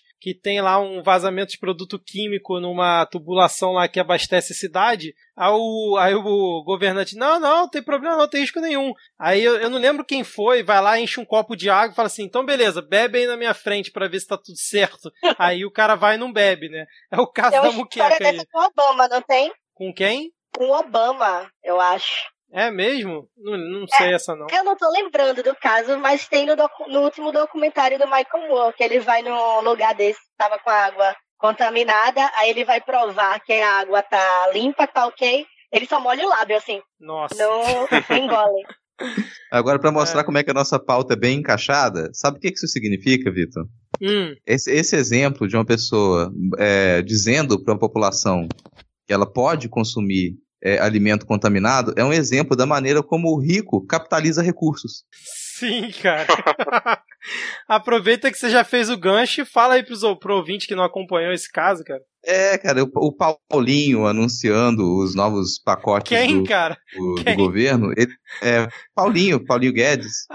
Caraca, eu escutei um negócio completamente diferente. Foi mal, Nossa, segue cara, que, não, só, por, só por curiosidade, o que, que você ouviu? De pau molinho, cara. É, eu não vou, eu não vou inferir isso. Acho que a gente não, a gente ainda vai é, evitar falar sobre, é, sobre as, as, polêmicas do tamanho de alguns, de alguns pênis, da potência de alguns colegas de direita. Vamos evitar esse tipo de, de piada hoje, que ela rendeu muito. Mas o Paulinho, ele me manda a seguinte frase: rico, capitaliza recursos, pobre, consome tudo. E você tem uma notícia para poder complementar isso, Vitor? Eu tenho, cara. Saiu na BBC, na BBC não, não é o país, né? No dia seguinte dessa declaração dele, é que um estudo que foi feito mostra que metade dos brasileiros vive com 413 reais por mês e aí nessa reportagem tem uma entrevista contando a história da vendedora ambulante Josefa Severina, que eu fiz questão de ler. E, cara, é, é aquela, daquela história de cortar o coração, né? De todo o esforço que ela faz para conseguir se manter, para pagar a, os custos que ela tem, bancar a família, e aí vem esse imbecil do Paulo Guedes e dá uma declaração dessa, né, cara? Vai ter todos os links aqui na descrição do episódio, inclusive é, em relação ao Jorge Safe Jr. que a gente falou antes, vai ter uma, uma um link também para uma thread do Normose, do nosso ouvinte Normose, que foi uma, uma thread muito boa, mostrando detalhes sobre esse cidadão. É, Jair e Diego, querem falar alguma coisa aí sobre o Paulinho? Não, olha, eu queria mandar ele tomar bem longe, vários litros de, de água limpa para beber lá que os peixes estão nadando. E quando o Gulag Canavieiro abrir, eu, eu quero ter aí a honra de entregar para ele uma foice sem fio nenhum. nenhum. A notícia que eu tenho para relacionar com o assunto é que, infelizmente, ele foi encontrado em casa vivo e passa bem, porque um camarada que fala isso não tá apto. A... Eu não sei o que é que leva uma pessoa num país desigual como o Brasil a falar esse tipo de absurdo. Lógico que a pessoa que recebe menos vai gastar tudo, sabe? É, porque é um cara completamente desconectado da realidade, né? Ele não precisa disso, então pra ele é tudo fácil, né? É escola é, de secário. Para os nossos ouvintes, os nossos tá ouvintes religiosos. Até... Não, eu ia falar para os nossos fala. ouvintes religiosos aí, para os nossos ouvintes que, que, que acreditam no embate entre bem e o mal, se você acredita no demônio, você acabou de, de ficar sabendo de uma manifestação nítida do demônio. Não, e tende a piorar, né? Porque hoje ele lançou aquelas propostas do governo para ajustar as contas públicas, né? São três PECs que vem mais coisa ruim por aí, cara. Podem ficar preparados. É, é isso? Vocês querem falar mais alguma coisa sobre Paulinho? Não, Fechando não eu só queria dizer aqui que que quando você. É, né, eu até compreendo um pouco a fala dele, que quando a sua cabeça está enfiada até o seu duodeno, no seu próprio. Você tende realmente a ter um, um, uma dificuldade de perceber o mundo à sua volta. É, isso aí é, é, realmente complicado. Caraca. Bom, não tem mais nada a acrescentar. É, é... acabou. Jaime, um último tópico aqui, que eu acho que eu vi você até tweetando sobre isso, foi o Feliciano, né, pedindo pra tropa digital espancar o Randolph nas redes sociais. Como é que você acompanhou essa, essa treta aí? Que eu não vi ganhar muita repercussão depois da divulgação do áudio e tal, meio que morreu, né? Então, eu não acompanhei muito, porque Feliciano é tão 2009, né? 2008. assim, tão cansado. Deixa ele pra lá. Mas o que que acontece? Vazaram um áudio que ele teve uma discussão com o Rodolfo Rodrigues, o senador. E nesse áudio, vaza ele meio que pedindo ajuda para dar um trato para espancar virtualmente o Randolph, né? Porque claramente ele estava levando uma sova Uhum. O que eu acho interessante nesse áudio é que ele revela mais ou menos como é que funciona o mecanismo de achincalhe virtual. Uma pessoa que é uma autoridade, uma pessoa que é um parlamentar, aciona outro, esse outro tem acesso a uma milícia digital, e aí começa esse ciclo. Vocês acham que é só o Feliciano que tem acesso a esse recurso? Claro que não. Exato, exatamente. Ó, deixa aí... eu dar um exemplo. Tem um canal do YouTube que eu não vou citar o nome porque eu não pedi a pessoa antes de vir para cá. Mas eu converso muito com essa pessoa. E tem um fenômeno que acontece lá que é estranhíssimo. Ela publica os vídeos dela lá e beleza, o pessoal comenta normalmente e tal. Se tocar no assunto de uma certa família e for um assunto espinhoso, é xingamento, é achincalha, é aquele povo mais bravo. E tudo vindo do nada, porque são pessoas que claramente não seguem o canal. Então, de onde é que vem? Sabe? Quem é que tá coordenando isso? É, é, tu, é tudo coincidência, pô. É, caíram de paraquedas lá. Foi a recomendação do YouTube. Exato. Agora, mais um motivo pra. Ele vai recomendar é, eu... canal de esquerda. mais um motivo para eu ficar puto com essa galera que foi pra CPMI da fake news hoje, que o Randolph tava lá com a Alan Terça Livre e, tipo, eu acho que a primeira coisa que ele tinha que perguntar é Você por acaso tem contato com o Feliciano? Vocês é, têm telefone um do outro? Vocês já trocaram ideia sobre alguma coisa? Porque porra, se o, Alan dos Santos tava lá justamente para essa questão de fake news e de milícia é, digital, e aí o Randolph tá lá para perguntar para ele, sendo que vaza um áudio do Feliciano sobre isso, ele não pergunta nada disso, pelo amor de Deus, né, cara? É, é demais pra minha cabeça. Vamos entrar no assunto CPM das fake news? Vamos mais tarde, vamos mais tarde. Guarda aí, porque agora nós vamos para onde, Diego? Pega fogo, cabaré!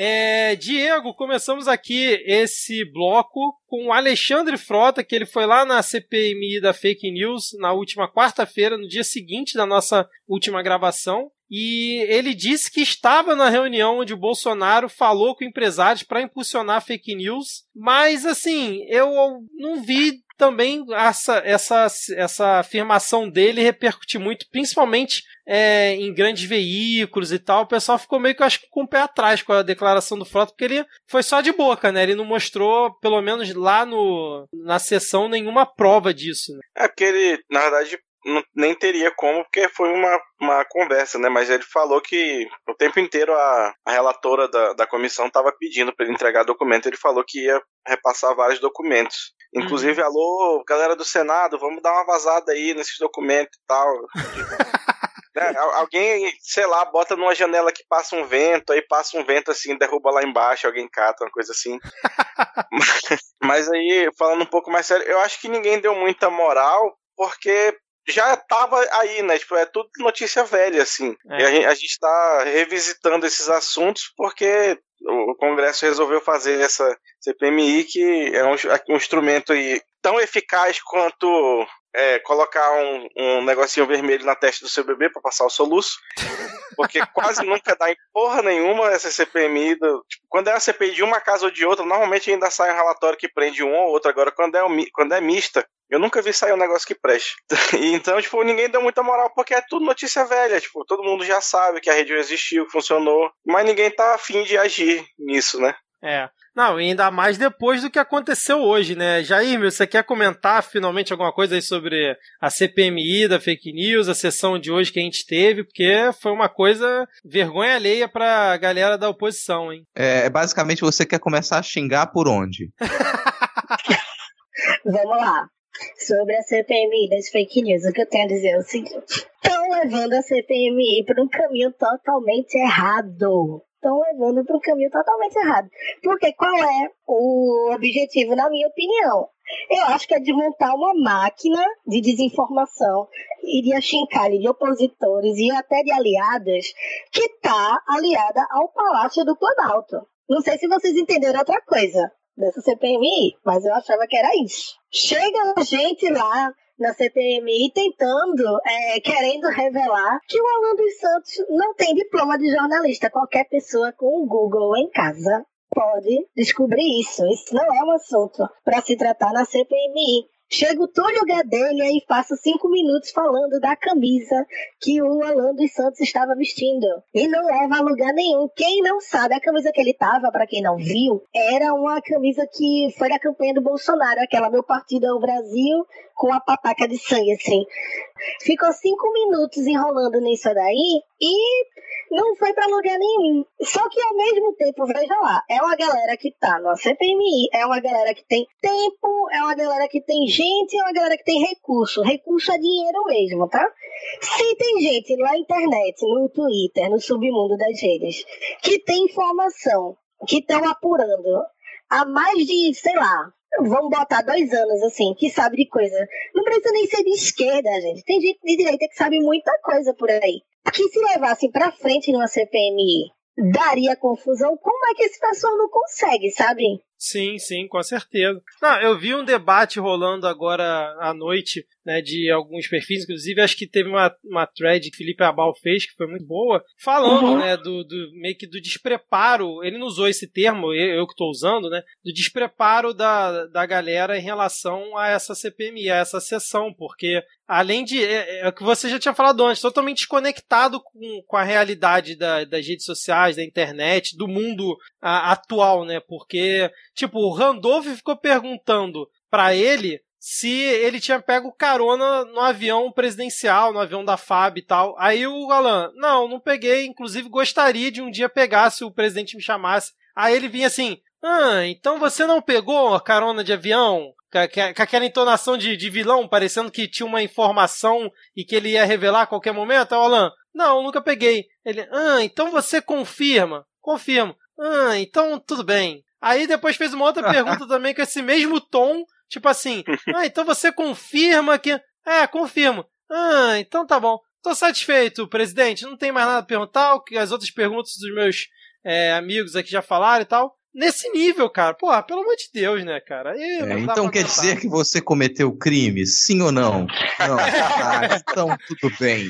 É, pois é, cara. Imagine jogar truco com alguém dali. cara, o Rui ah. Falcão, cara, que, que deprimente também. Porra, cara, nossa senhora. Então, o que é que eu acho, gente, assim, de verdade? A galera tá meio que emocionada, assim, porque antes as fake news, essa tropa que vive de linchamento virtual, só batia na esquerda. Era que a esquerda é abortista, a esquerda vai usar droga, quer votar, quer chegar com a planilha na tua casa, quer saber quantos filhos meninos, quantas meninas você tem e trocar o gênero deles. Era esse tipo de coisa. Tá chegando no centrão, chegou no centrão, né?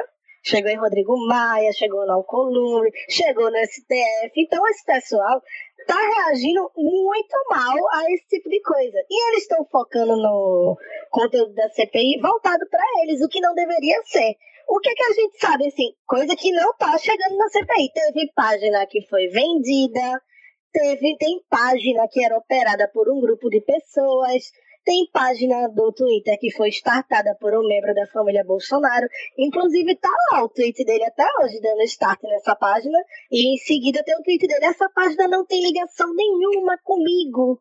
Só que a gente sabe ah, que ela tem. Vocês sabem até a página que eu tô falando, né? Não, o, o que ficou claro para mim é que nenhum, pelo menos dos que eu vi, tá? Nenhum deles se preparou para aquele momento. Não, não se preparou. E, tipo, a gente Pra quem acha que ah, vocês estão só vendo a coisa pegar fogo e não fazem nada.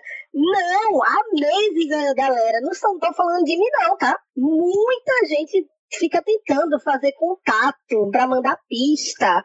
Porque o que se tem são pistas.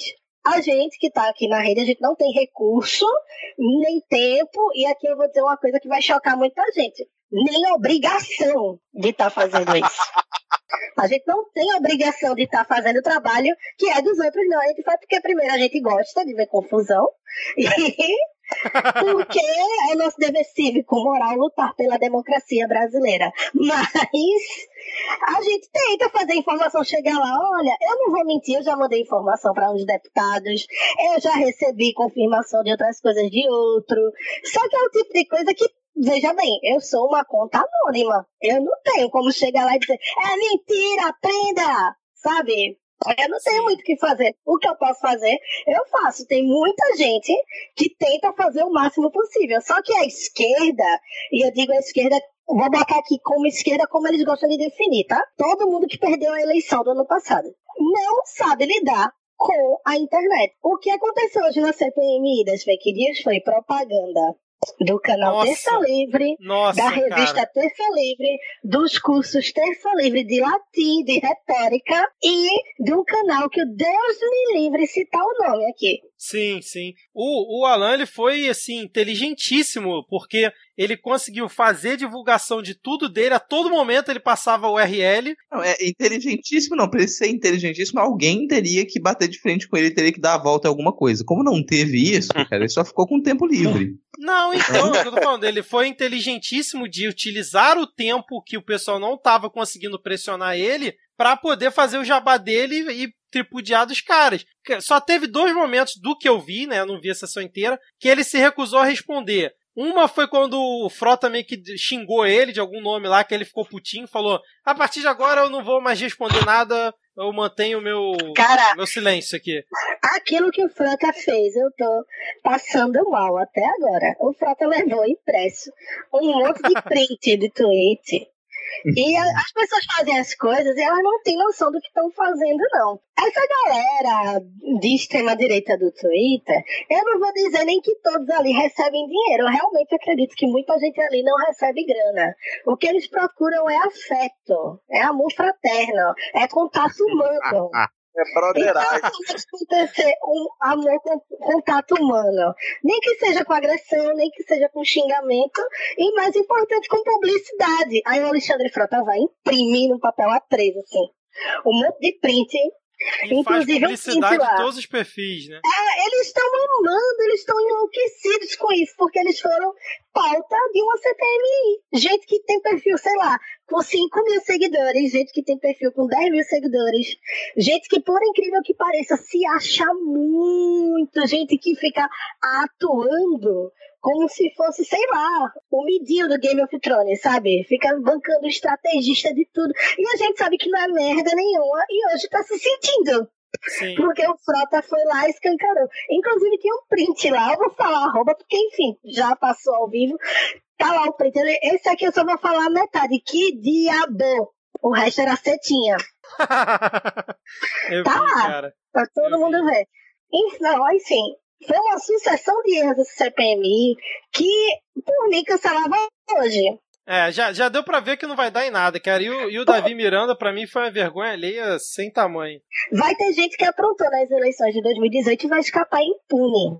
É, é muito triste de ver. Que eu fico, tenho a impressão que eu fico é, dessa falta de vontade sobre a, a CPMI da Lorota, que é, tá, me dá a sensação de que parte dessa esquerda é aquela galera que chega na festa atrasado e tem o pessoal que já consumiu toda a droga e já tá querendo ir embora e fica lá aquele pessoal que chegou depois, ah, não, vamos ficar aqui mais um pouco, já são três e meia, quatro horas, cinco horas da manhã, a galera quer ficar mais um pouco, mas não tem mais nada para consumir, como se eles quisessem que na próxima eleição ainda fosse possível usar esse mesmo tipo de mecanismo de impulsionamento, ainda fosse possível usar esse mesmo tipo de estratégia, só que está atrasado, já foi utilizado. Na próxima eleição, os mecanismos eles vão ter que ser um pouquinho mais diferentes. E a esquerda perdeu o bonde, chegou atrasada, não conseguiu fazer uso dessas estratégias nas últimas eleições, se ferrou. Agora não querem que isso desapareça para que na próxima eleição vão fazer uso disso. Vão estar atrasados de novo.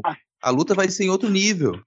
Ó, eu tenho uma fonte lá dentro. Eu tenho uma fonte lá na CPMI. E ela me contou que repassou as orientações, assim, Sabe, olha, age assim, pergunta assado, foca nesses, porque eu tenho uma teoria que é o seguinte: você focar nesses perfis de Vaporwave, que é um bando de pirralha, um monte de moleque de 20 e poucos anos, coçando o saco, olhando pra tela, que só tá enchendo o saco, eles são as ovelhinhas do a revolução dos bichos. Eles estão ali para balir e ficar se distraindo. Eles não são nada, minha gente. Eles são um de moleque. Sabe? Deixa esses moleques falar besteira. Vocês estão focando no alvo errado. Se vocês focarem no alvo certo e o alvo certo cair, eles perdem a moral. Eles vão baixar a bola. E os alvos certos, de novo, vou dizer aqui. Teve gente que aprontou horrores na eleição de 2018 e vai escapar impune, inclusive porque passou a página adiante.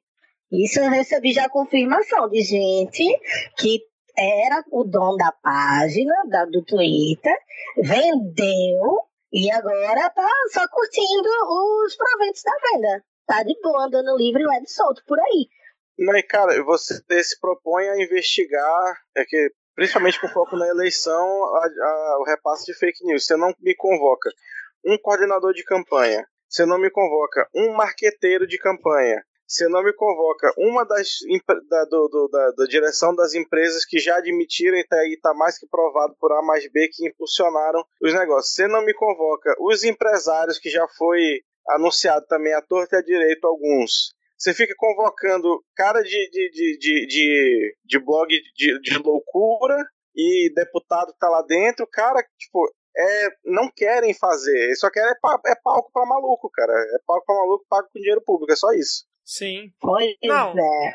Pois ficaram é. perguntando, pediram a lista do apoia-se dele para saber quais são os apoiadores dele na plataforma. E quem Caramba, se importa? Quem se importa com isso, sabe? Inacreditável, inacreditável, cara. Inacreditável. Ó, dizer uma coisa: tem uma galera que tá aí do lado da direita que estão fazendo assim, ah, não vou fazer. Eles estão com medo dessa investigação. Não, não percam um, um minuto de esperança, eles têm medo. Só que eu acho que a partir de hoje eles vão dormir sossegados. Sim. Porque, ah, vou ter medo disso aí, vou nada. Tô surfando tranquilamente. Mas o que é que eles estavam tentando fazer? Pegar a a investigação, ah, não vai bater na gente, tem que bater nos outros de lá também. Aí estavam cavando gente que, ó, é era, sei lá, do MBL, gente que era aliado deles e agora é inimigo, pra tentar incluir nas denúncias, sabe? Cortina de fumaça total. E eu acho que tem gente que vai cair nisso. É, também acho. Pra mim, a única deputada que foi bem ali do que eu vi foi a Natália Bonavides, que é, acho que é do Rio Grande do Norte, acho que é do PT, que ela foi, tentou fazer alguma coisa ali, ser firme e tal, mas no geral foi, foi muito ruim, cara. Bom, fechamos por aqui essa questão do da CPMI. É, podemos seguir aqui. Agora vamos lá para o momento, é, o momento coordenador de campanha.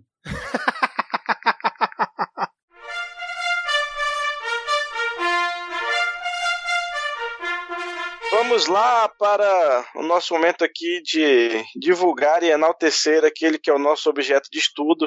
Nós que seremos citados aí na hermenêutica carluxística para a posteridade. O antagonista tuita o seguinte: o Alexandre Frota falou há pouco na CPMI das fake news que o arroba Carluxo é quem coordena a milícia digital no Planalto. Ao que o 03 respondeu: comando o rabo da mãe de quem acusa e propaga insistem numa narrativa boçal, como se a população não tivesse consciência, se autodestroem, continuem. Detalhe que eu li esse tweet várias vezes, eu tinha lido comendo, agora que eu vi que é comando. Que bom. Eu também. eu também. Carluxo, quando delira, ele escreve tudo errado. Não, pior é que então talvez ele queira ter escrito comendo, né? Pois, olha aí. Mas aí agora falando um, um pouco mais sério, seguindo aqui, né, o, o Carluxo postou um print de um tweet do, do, do Felipe Neto. O tweet do Felipe Neto dizia, né, em respeito à minha família, não vou mais postar sobre possível envolvimento de político, no caso Marielle. Posso assumir risco para mim, mas não posso expô-los a isso. Continuarei dando RT na notícia, mas não me sinto seguro falando mais sobre isso. Aí o Carluxo pegou um print disso e tweetou. Ciclo dos verdadeiros propagadores de fake news. Endosse uma mentira e faça insinuações canalhas. Ignore os fatos e tente emplacar a narrativa. Seja desmascarado com provas concretas. Por exemplo, um, um vídeo que você grava mostrando gravação que você roubou do, do, do, do, do interfone do, do, seu condomínio. E quatro, saia de fininho feito vítima. Não, isso do Carlos é importante a gente tocar no assunto seguinte. Quem coordena as redes sociais do Bolsonaro, quem tem acesso às redes dele, é o Carlos. Ponto. Todo mundo já viu que ele já tweetou errado. O que era, o que era pra ser na conta dele foi na conta do pai, vice-versa. Todo mundo sabe disso. Quem, as pessoas que trabalham no gabinete chamado do ódio, que eu prefiro chamar do ócio, são pessoas que foram puxadas pelo Carlos. Eram as pessoas que comandavam aquelas páginas do Facebook, sabe? Pessoas que controlavam Bolsonaro zoeiro, Bolsonaro opressor, então todas lá no gabinete. Então, quando ele vem dizendo eu não comando nada, a vontade que der é dar um cascudo naquela caixa d'água dele. não, mas assim, esse momento Carluxo aí que o Diego citou, o que eu fiquei enojado foi com a resposta do, do Carluxo depois, porque em cima dessa o Felipe Neto ele disse, né, Carlos, você não explicou na, porque estava em casa na tarde do assassinato, quando disse que não, até agora você não explicou sua ligação de, seus irmãos com milicianos anos, eu não tenho medo do teu pai, eu tenho medo de você, seus irmãos e seus amigos. Eu sei quem você é, vá a merda. Aí o, o Felipe Neto também já chutou o balde, né, com, com esse tweet. E aí o Carlos Bolsonaro responde ele. E no final ele diz assim: abraço e beijo na sua mãe. Sendo que o Felipe Neto, dias antes, tinha falado que a mãe dele tinha sido ameaçada, né? Dias antes não, foi na época do Crivella, né? Que ele tinha falado que a mãe tinha sido ameaçada e aí mandou ela para fora do país. E aí ele vai no final do tweet e bota essa assinatura assim, abraço e beijo na sua mãe. Cara, eu assisti assim de uma forma grotesca que não dá nem pra gente rir aqui no momento Carluxo de, desse tweet dele. Né? É, ele foi totalmente. Foi totalmente Carluxo. Eu não sei se alguém esperava alguma coisa diferente dele. É, eu achei que ele passou um pouco ali do, do limite nesse caso, porque, tipo, ele citou diretamente, aí depois ele ainda falou que guarda o mesmo carinho com ela, só que guardava com Marielle. Nossa, é, foi assim, sem comentários, cara. Carluxo, nesse momento aqui dele, não deu para fazer piada com esse ponto. É, não, é pra é. gente ver que a gente tá melhor quando ele não faz sentido, né? Porque quando ele começa a Sim. fazer, ele começa a mostrar uma face que é bem preocupante. Perfeito, Diego, perfeito. Só pra fechar, esse é o exemplo de por que nem sempre dá para construir pontes. A ponte então... casa, da casa dele pro asilo Arca, né? Pelo amor de Deus. Ai, vamos agora para o momento Panuso.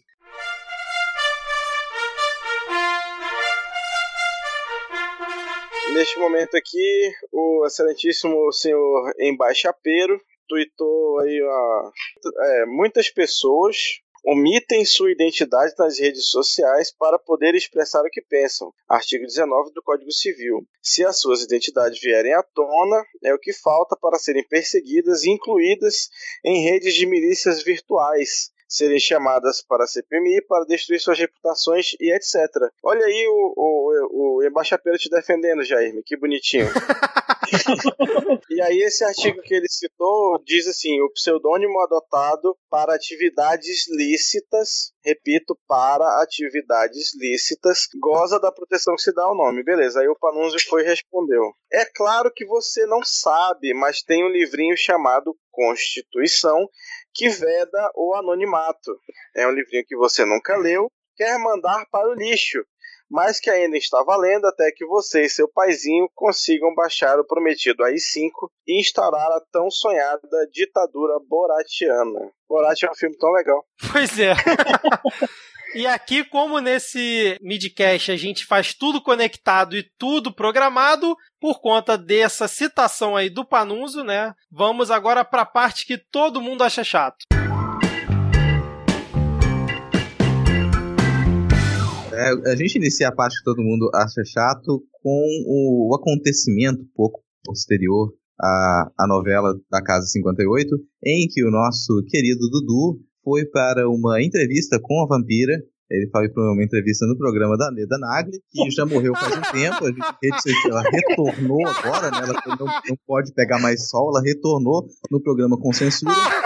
E nessa morte lenta e horrível, ela aceitou que que o Eduardo Bolsonaro, sem questionamento, pudesse defender um, um, possível AI-5 caso a esquerda radicalizasse no Brasil em cima do seu skate de duas rodinhas. E eu não sei Pera, o que, que o nome do programa é Com Censura? É, não, não é com censura. ah, ok. É. Caraca, mas é muito irônico, né? Ele ter dado essa declaração justamente no canal do YouTube da Leda Nagli, que comandava sem censura, sei lá, 15, 20 anos atrás, né, cara? Ah, ok. 60, 80 anos. A gente não sabe mais desculpa, a idade. Desculpa tipo não ser. entender a piada, é que eu não, não tava vivo ainda na época. a Leda, o canal dela é incrível. Você vai lá no canal dela, você só vê ela tentando normalizar monstros. É Sim. É maravilhoso. Não, mas o engraçado é que vai de to vai todo mundo no canal dela, vai é, desde, sei lá, da galera de esquerda até o embaixapeiro. Todo mundo vai lá, cara. Uhum. Eu não, pra quem, pra quem acha que o Quebrando o Tabu é um desserviço, não conhece o canal da Ana Nagli. Ai, meu Deus. Mas então, o que, o que, a gente pode falar dessa, dessa declaração aí do embaixapeiro, sendo que depois ele falou que não, foi, não é bem assim, que ele foi mal interpretado. Aí eu gostei da galera passando pano para ele. Não, gente, ele só falou em AI-5 caso ocorra uma radicalização, caso a esquerda faça isso, caso a esquerda faça aquilo. Ele não está defendendo as cinco, ele não está exaltando as cinco. Imagina, é só caso a esquerda faça alguma coisa, né? Essa esquerda maravilhosa que a gente está vendo aí no Congresso, né? Altamente organizada e preparada. Engajada.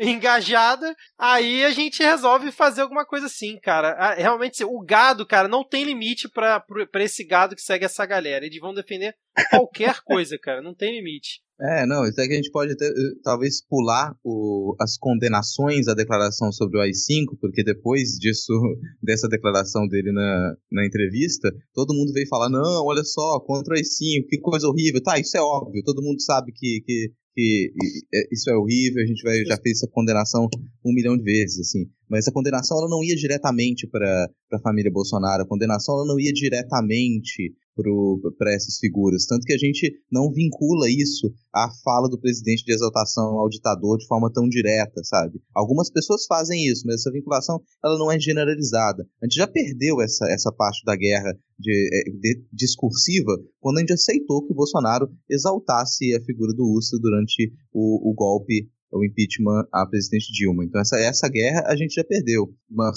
algumas coisas que é bom esclarecer é que a esquerda raramente radicalizou na América Latina. Ela radicalizou em um ponto e Cuba está aí até hoje funcionando muito bem, né? Ela só funciona saúde, segurança, educação. Então ela continua com aquela radicalização funcionando muito bem. A gente teve uma outra radicalização na esquerda com a Allende no Chile e que não suportaram, bombardearam e mataram o presidente. Então, esses são dois exemplos de radicalização da esquerda.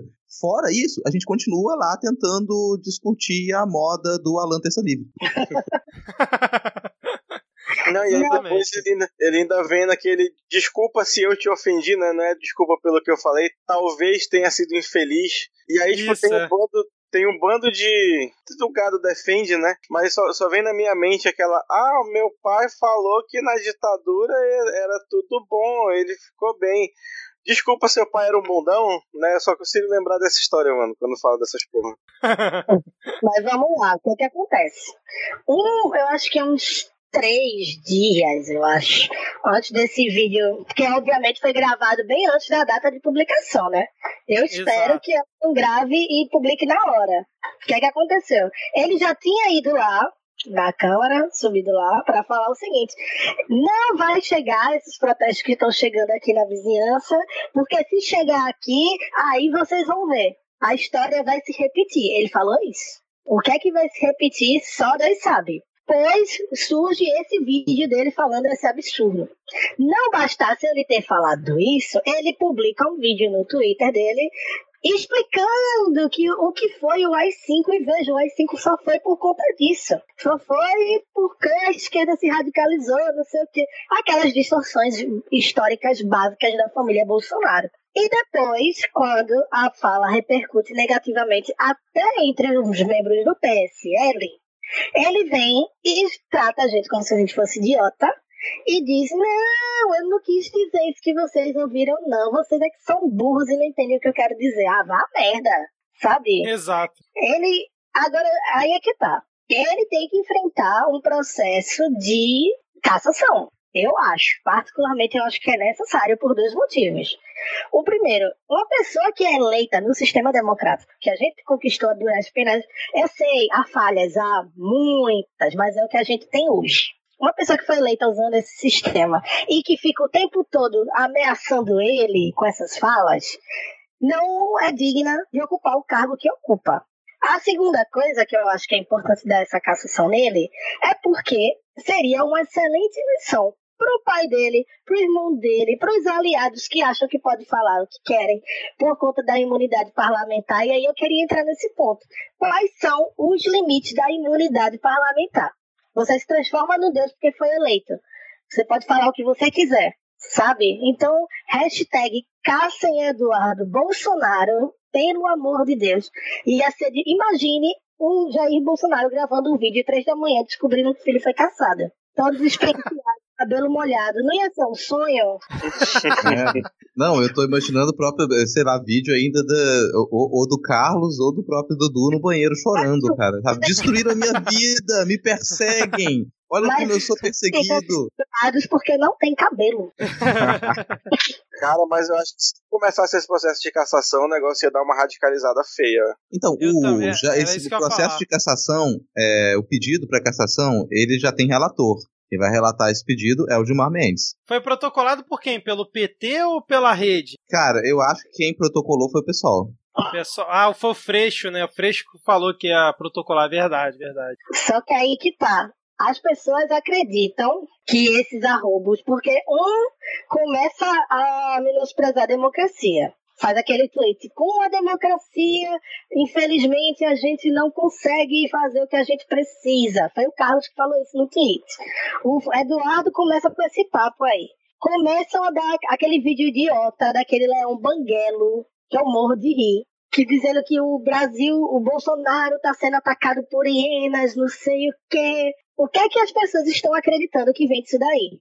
Acreditam que eles estão preparando o campo porque vai vir uma bomba por aí. Não sei qual é a bomba, não sei se foi essa que a gente já recebeu, mas acredito que eles estão testando até onde eles podem ir com a base deles para ver até onde é que vai dar. Muita gente que antes não acreditava que ah, vai ter ruptura democrática no Brasil, hoje já começa a ver a questão com outros olhos. Porque eles estão nem aí. E aqui agora eu quero mandar um beijo para esses analistas políticos idiotas que chamavam a esquerda de histérica, de paranoica, de maluca, quando a gente cogitava esse tipo de coisa depois das eleições. Não, e dizem que a demissão do general Santa Rosa, né, que ele tinha um gabinete no Planalto, foi aconteceu essa semana, foi por conta também dessa tal bomba que dizem que tá para estourar e tal, e saiu ele, saíram outros, outros militares. Então, assim, é realmente aguardar. Provavelmente vai acabar saindo entre a nossa gravação e a publicação, porque geralmente é assim que ocorre, né? Mas é, dizem que realmente tá, tá rolando uma coisa nesse sentido. Só rapidinho, eu tava passeando aqui pelo canal da Leda Nagli, retiro o que eu disse, né? Tem gente de esquerda, direita. O único de esquerda que eu vi aqui é o Boulos, que foi entrevistado por ela, mas ela já entrevistou o Velho da Van, Kim Kataguiri, Janaína Pascoal, Olavo de Carvalho, é, Alexandre Garcia, é, mais quem aqui? Carlos Bolsonaro e por Nossa, aí vai. para, Sandro a cada Rocha. nome que você fala eu tô caindo alguns centímetros aqui embaixo da mesa, por favor. Roger do Traje a Rigor, então assim, é Modesto Carvalhosa, é só, só galera boa, cara. E o próprio Jair Bolsonaro, né? É, esse É. canal dela é maravilhoso. Quer saber se uma pessoa é um monstro ou não? Vá no canal da Leda Nagli. É um álbum Não, de figurinha de Pokémon. O, o...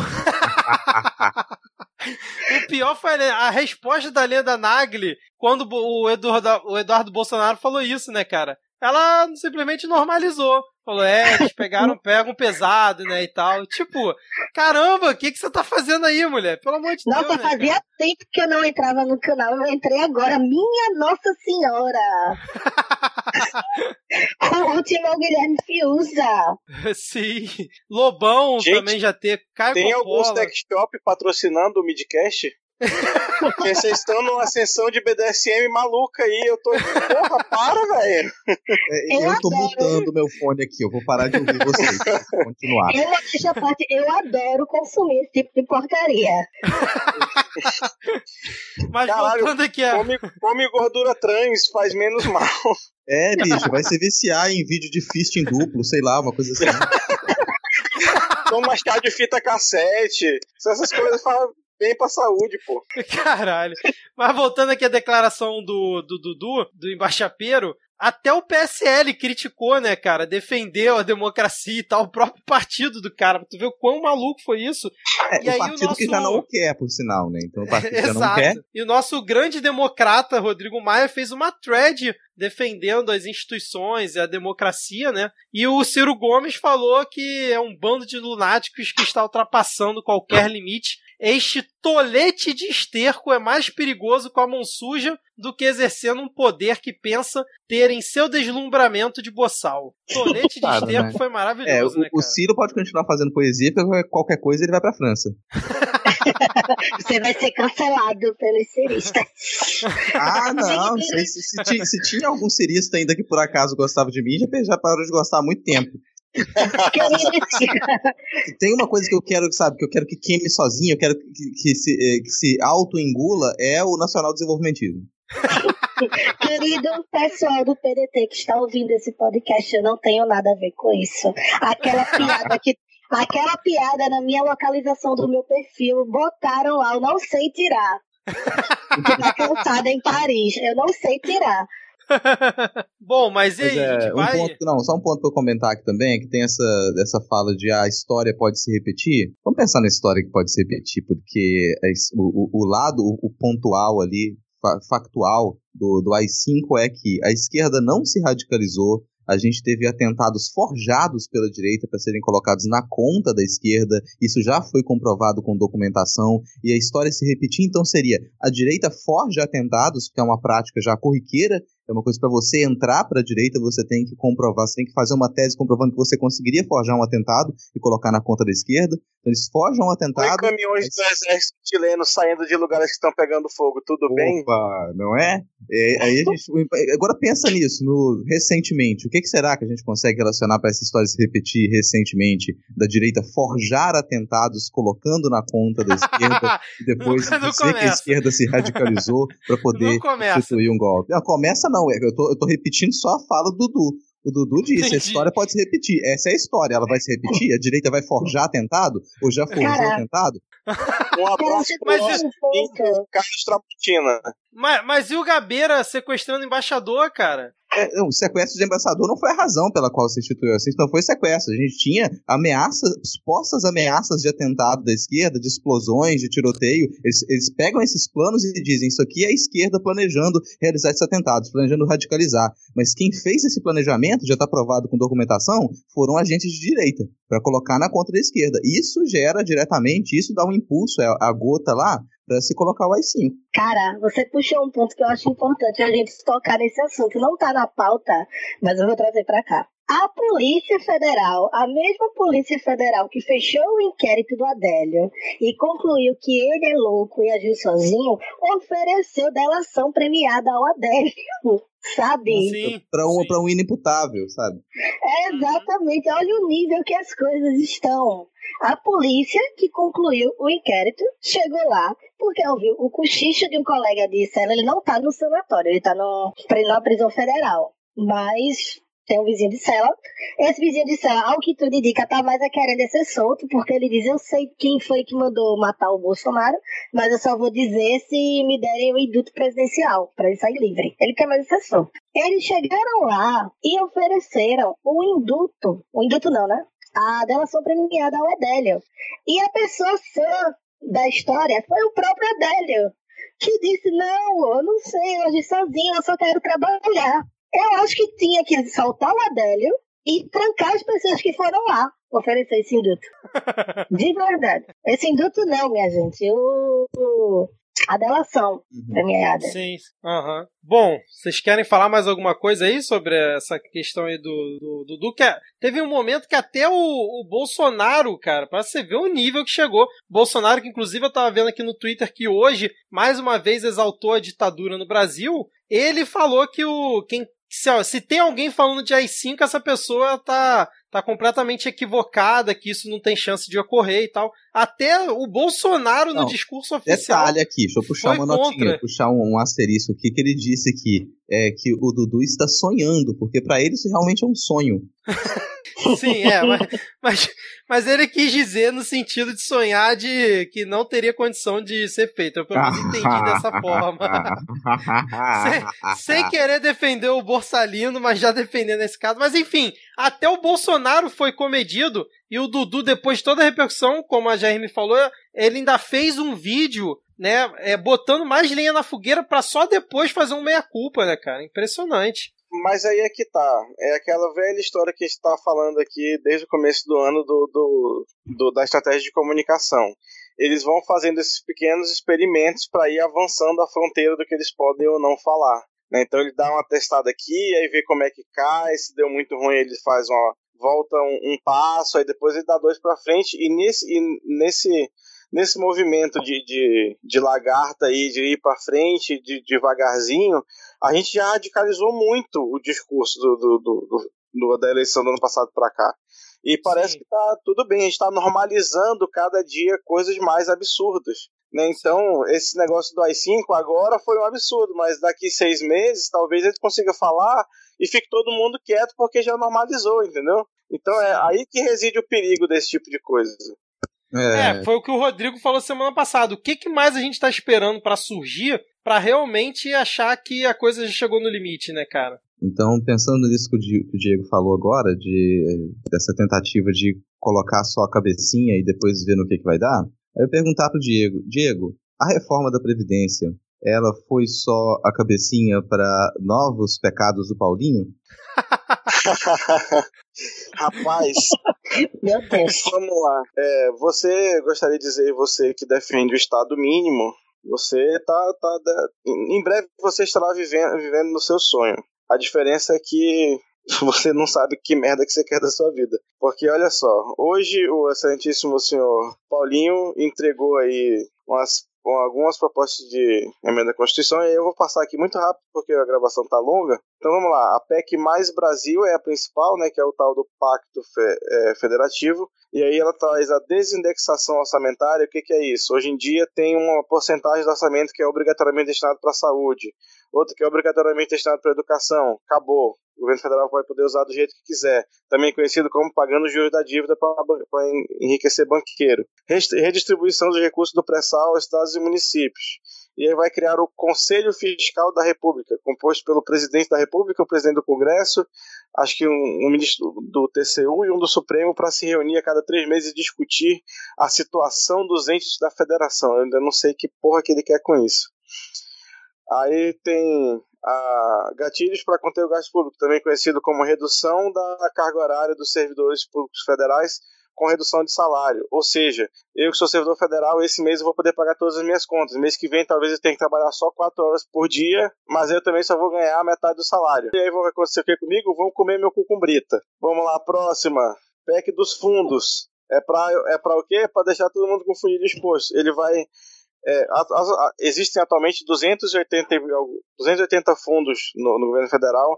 Ele vai extinguir parte desses e remanejar boa parte deles para pagar o quê? Juros para banqueiro. Parabéns de novo. Vai aí os dois fundos que ele fez para tentar vender essa merda, um chama Fundo de Infraestrutura, que vai servir para quê? Para corromper a próxima Camargo Corrêa, e o outro é o Fundo de Erradicação da Pobreza, e esta é a primeira vez em nove fodendo meses que este governo fala um A sobre erradicação da pobreza, da fome ou, de, diminuição da desigualdade, qualquer porra dessa. Nove não, onze. Onze? Onze meses, foi mal. Onze meses. Onze meses desse caralho desse governo é a primeira vez que alguém aventa a possibilidade de ter uma política de combate à pobreza. Vamos lá. É, reforma administrativa, fim da estabilidade da maioria dos carreiras do serviço público. Inclusive o Paulo, Paulo Guedes tuitou que servidor público afiliado em partido é militante, então não tem que ter estabilidade. Exigência de comprovação de experiência prévia para ingresso no serviço público. Após ingresso, todos os servidores precisarão passar por um período de três anos de experiência como trainee, e aí só serão efetivados depois de mais sete anos de estágio probatório, ou seja, dez anos para você ser efetivado, porque estabilidade não vai mais ter. Você vai ter que passar nossa. 10 anos sendo avaliado e aí depois que você for avaliado, você vai poder ser demitido normalmente porque pau no seu cu. Com brita. Vamos lá, próxima, rapidinho. Fast track para privatizações. Dar uma via rápida para o processo de venda das empresas estatais. Inclusive, o Paulo do Guedes já falou que no segundo mandato do Bolsonaro, isso são palavras dele, aí já vai dar para privatizar a Petrobras, que agora ainda não dá. Né? Aguarde e confie, como diria de Dimocó. E por fim, a reforma tributária que cria um imposto único sobre o valor agregado, né, um federal e um estadual e municipal. Esse é um resumo executivo aqui bem rápido. Depois a gente talvez entre em maiores detalhes quando essas propostas chegarem no Congresso para serem debatidas de fato. Parabéns, Diego. Fazia tempo que você não encerrava aqui o, esse bloco de forma otimista, né? Com base nas coisas que você fala aí. Mas é só, só fazendo observação, né? Quem, quem tá ouvindo provavelmente sabe, mas isso são propostas do governo, vai, é, são PECs, então tem que passar para o Senado e Câmara em dois turnos, não é isso, né? E, e provavelmente algumas dessas coisas aí são aquelas coisas absurdas que eles colocam para poder negociar para ser depois retirado. Mas tem que ficar atento, porque principalmente essa questão da, da, diminuição da carga horária de servidores já é uma coisa que é falada há tempos, né? Então, provavelmente essa, talvez eles não queiram realmente é, negociar, né? Tem que vamos, é, esperar o que o Congresso arruma. Roda desde o ano passado essa PEC, e assim, ó, agora o maior alvo, né, com todas essas medidas do, do Paulo Guedes é o funcionalismo público, né? Isso aí já tá, tá bem claro. Exatamente. Rodrigo, Jaime, querem comentar alguma coisa? Ou algum outro tópico? Segundo mandato do Bolsonaro. Ai, nossa, eu senti aqui agora, eu senti, senti uma facada aqui, peraí. Eu, pod eu poderia dizer assim, é, não vai rolar, mas depois do que eu vi na CPMI das fake news, eu não vou nem falar nada, porque eu gosto de manter as pessoas otimistas, achando que tudo vai melhorar depois da Copa de 2014. Não falo nada não, não vou falar nada não. E não, você, só, Rodrigo? É, não, eu ia lembrar que o último episódio a gente gravou com a Sabrina Aquino, e, é claro, é, é, é, é, um lembrete inútil, não acredito que ninguém vai prestar atenção nisso, mas a gente podia não esperar 30 anos de ser ferrado como o Chile foi ferrado em 30 anos por pessoas com, com formação e defesa de ideias como as do Paulinho, sabe? Para depois a gente perceber o quão, o quão merda isso é. E pior, assim, as propostas que a gente tem, é, que, que, que, o Diego listou todas agora, elas conseguem ser pior do que aquilo que foi aplicado no Chile, que a Sabrina muito bem explicou na, no episódio passado. Então a gente tem, tem uma perspectiva sim, sim. muito pior do que o que aconteceu no Chile nesses 30 anos. E você consegue visualizar o que, que sobrou da, da, dessa população, sabe? O que, que foi feito com essa população. Essa população teve a sua vida destruída, são gerações destruídas, sabe? 30 anos de desgraça, 30 anos sugando a energia do trabalhador, da trabalhadora. E a gente tá, vai aceitar passar por algo muito pior que isso. Então, esse é, é, um chamado para a gente ter essa consciência, mas que, no fim das contas, já vem com um tom de frustração, porque se a gente deixou a coisa chegar até esse ponto, então vai entrar o caminhão de brita inteiro.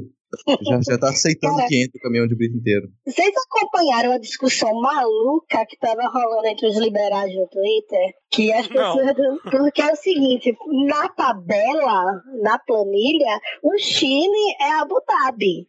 Tá todo mundo maravilhoso, riquíssimo, milionário, tomando café com ouro. Então os liberais estavam discutindo porque as pessoas estavam apontando que as pessoas do Chile estavam insatisfeitas com a economia.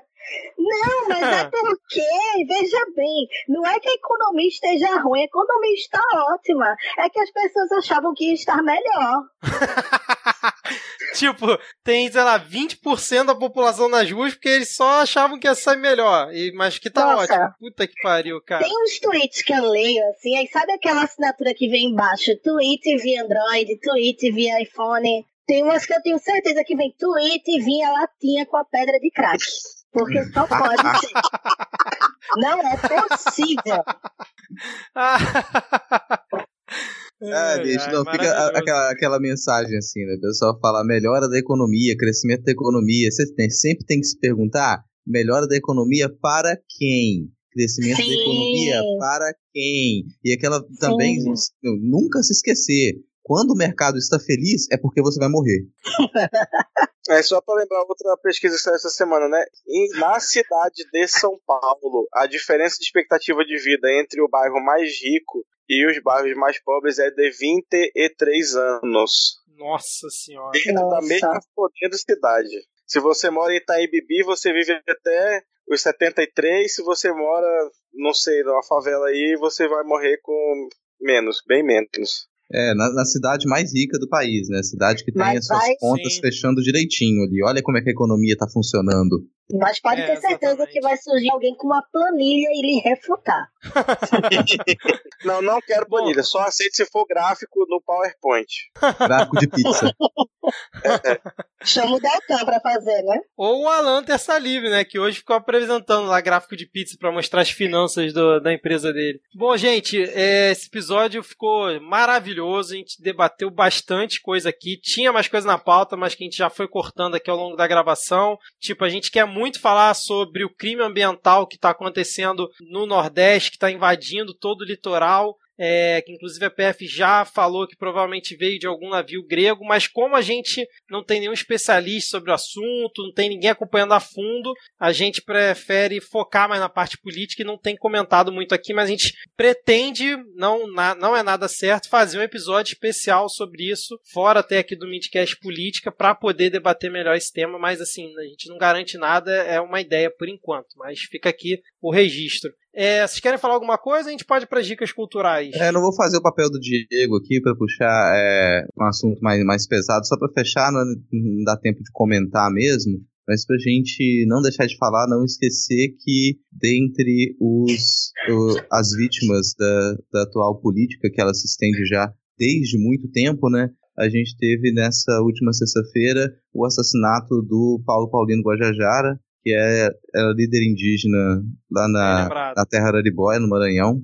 Ele foi assassinado, assassinado a tiros. Ele era um líder indígena que era conhecido como Guardião da Floresta, então ele tinha como seu compromisso, como algumas das responsabilidades, a denúncia, a fiscalização, né, a observação sobre algumas invasões de, de territórios de terras indígenas e a, a denúncia de quem realizava isso. Então, você pensar numa das atividades mais perigosas que você poderia ter com um compromisso muito forte. Então, essa liderança indígena foi assassinada na última sexta-feira. Claro que a, a, Polícia Federal abriu investigação, mas não é o primeiro assassinato que, que acontece, nem nesse ano, nem nos últimos. O Brasil é um dos países mais perigosos para qualquer tipo de ativismo ambiental, e principalmente quando ele está vinculado a comunidades e terras indígenas que têm sido diretamente perseguidas desde o início desse, desse, dessa, desse prequel de ditadura que a gente já tem, né? Então, terminar com, com essa informação, não, não tem muito o que a gente comentar, né?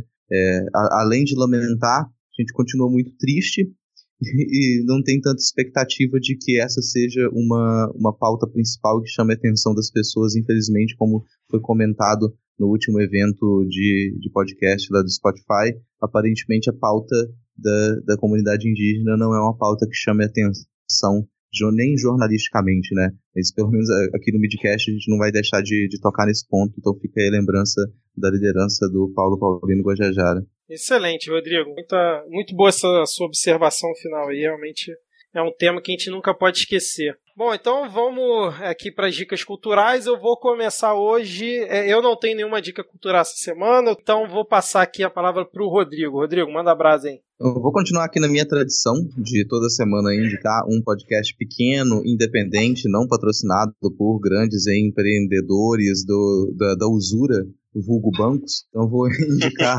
essa semana. Alfinetado, alfinetado. Não, só, só um comentário. Só já, já, ba, já basta o Diego botando a gente no meio da treta lá na, nessa semana. Foi aí. o Denis, foi o Denis, não fui eu. é, mas eu vou indicar um podcast chamado Fale ao Motorista Somente o Necessário. O Fale ao Motorista Somente o Necessário é um monólogo feito por um motorista de aplicativo que está em constante crise. Então, você pensar no, no, no, mundo da uberização, você já tem aí um podcast feito só por um, um motorista de aplicativos. O nome é Falha Motorista Somente Necessário, arroba Falha Motorista no Toyuder. Sigam, escutem e depois comentem. Pô, excelente, cara. Mais um que você traz aqui que eu não conhecia, cara. Muito obrigado aí. É, Diego, Quais são as suas indicações essa semana? Então, eu vou trazer aqui dois extremos, né? Uma indicação muito nova e uma muito antiga. Então quero indicar aqui musicalmente a maravilhosa MC Tá, THA, que lançou um álbum esse ano e tá, é muito gostosa a música dela. Então recomendo para você ouvir aí para relaxar. E quando você estiver assim naquele aquele sábado à tarde assim sofrido, né, com saudade aí da sua morena, do seu moreno, eu queria indicar o Abílio Farias, que é um cantor aqui de Manaus, que é um, um ícone do brega cachacístico e, e cervejatório desta grande cidade.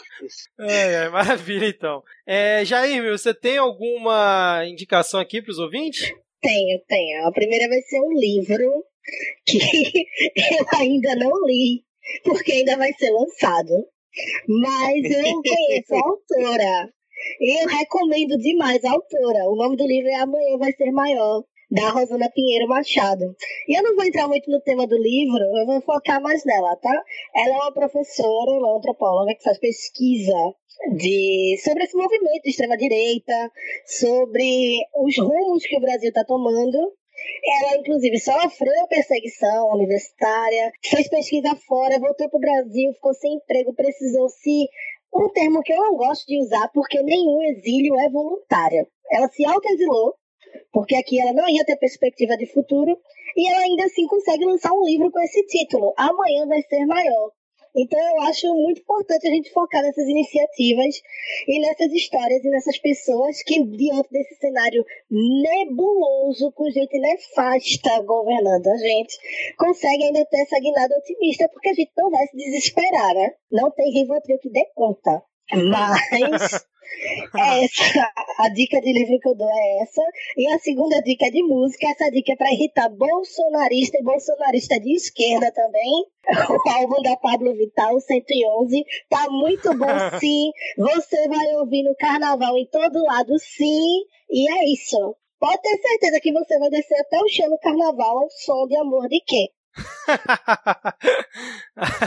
Maravilha. Bom, vamos fechando então por aqui, gente. Jaime, muito obrigado pela sua participação aqui, nossa entidade maravilhosa lá do Twitter. É, gente, sim, foi um, um caminho longo para a gente conseguir essa gravação aqui, mas acho que chegou na, no momento certo aqui da, dessa confusão que é a nossa política nacional. E realmente, assim, vai ficar do jeito que os ouvintes gostam, né? Um, episódio convidado excelente com provavelmente duas horas de gravação ou quase isso. Então, é, muito obrigado aqui pela sua paciência, por ter topado é, participar aqui, principalmente cantando a música de abertura também. E espero que você possa voltar outras vezes aqui com essa sua bela voz de pato aqui.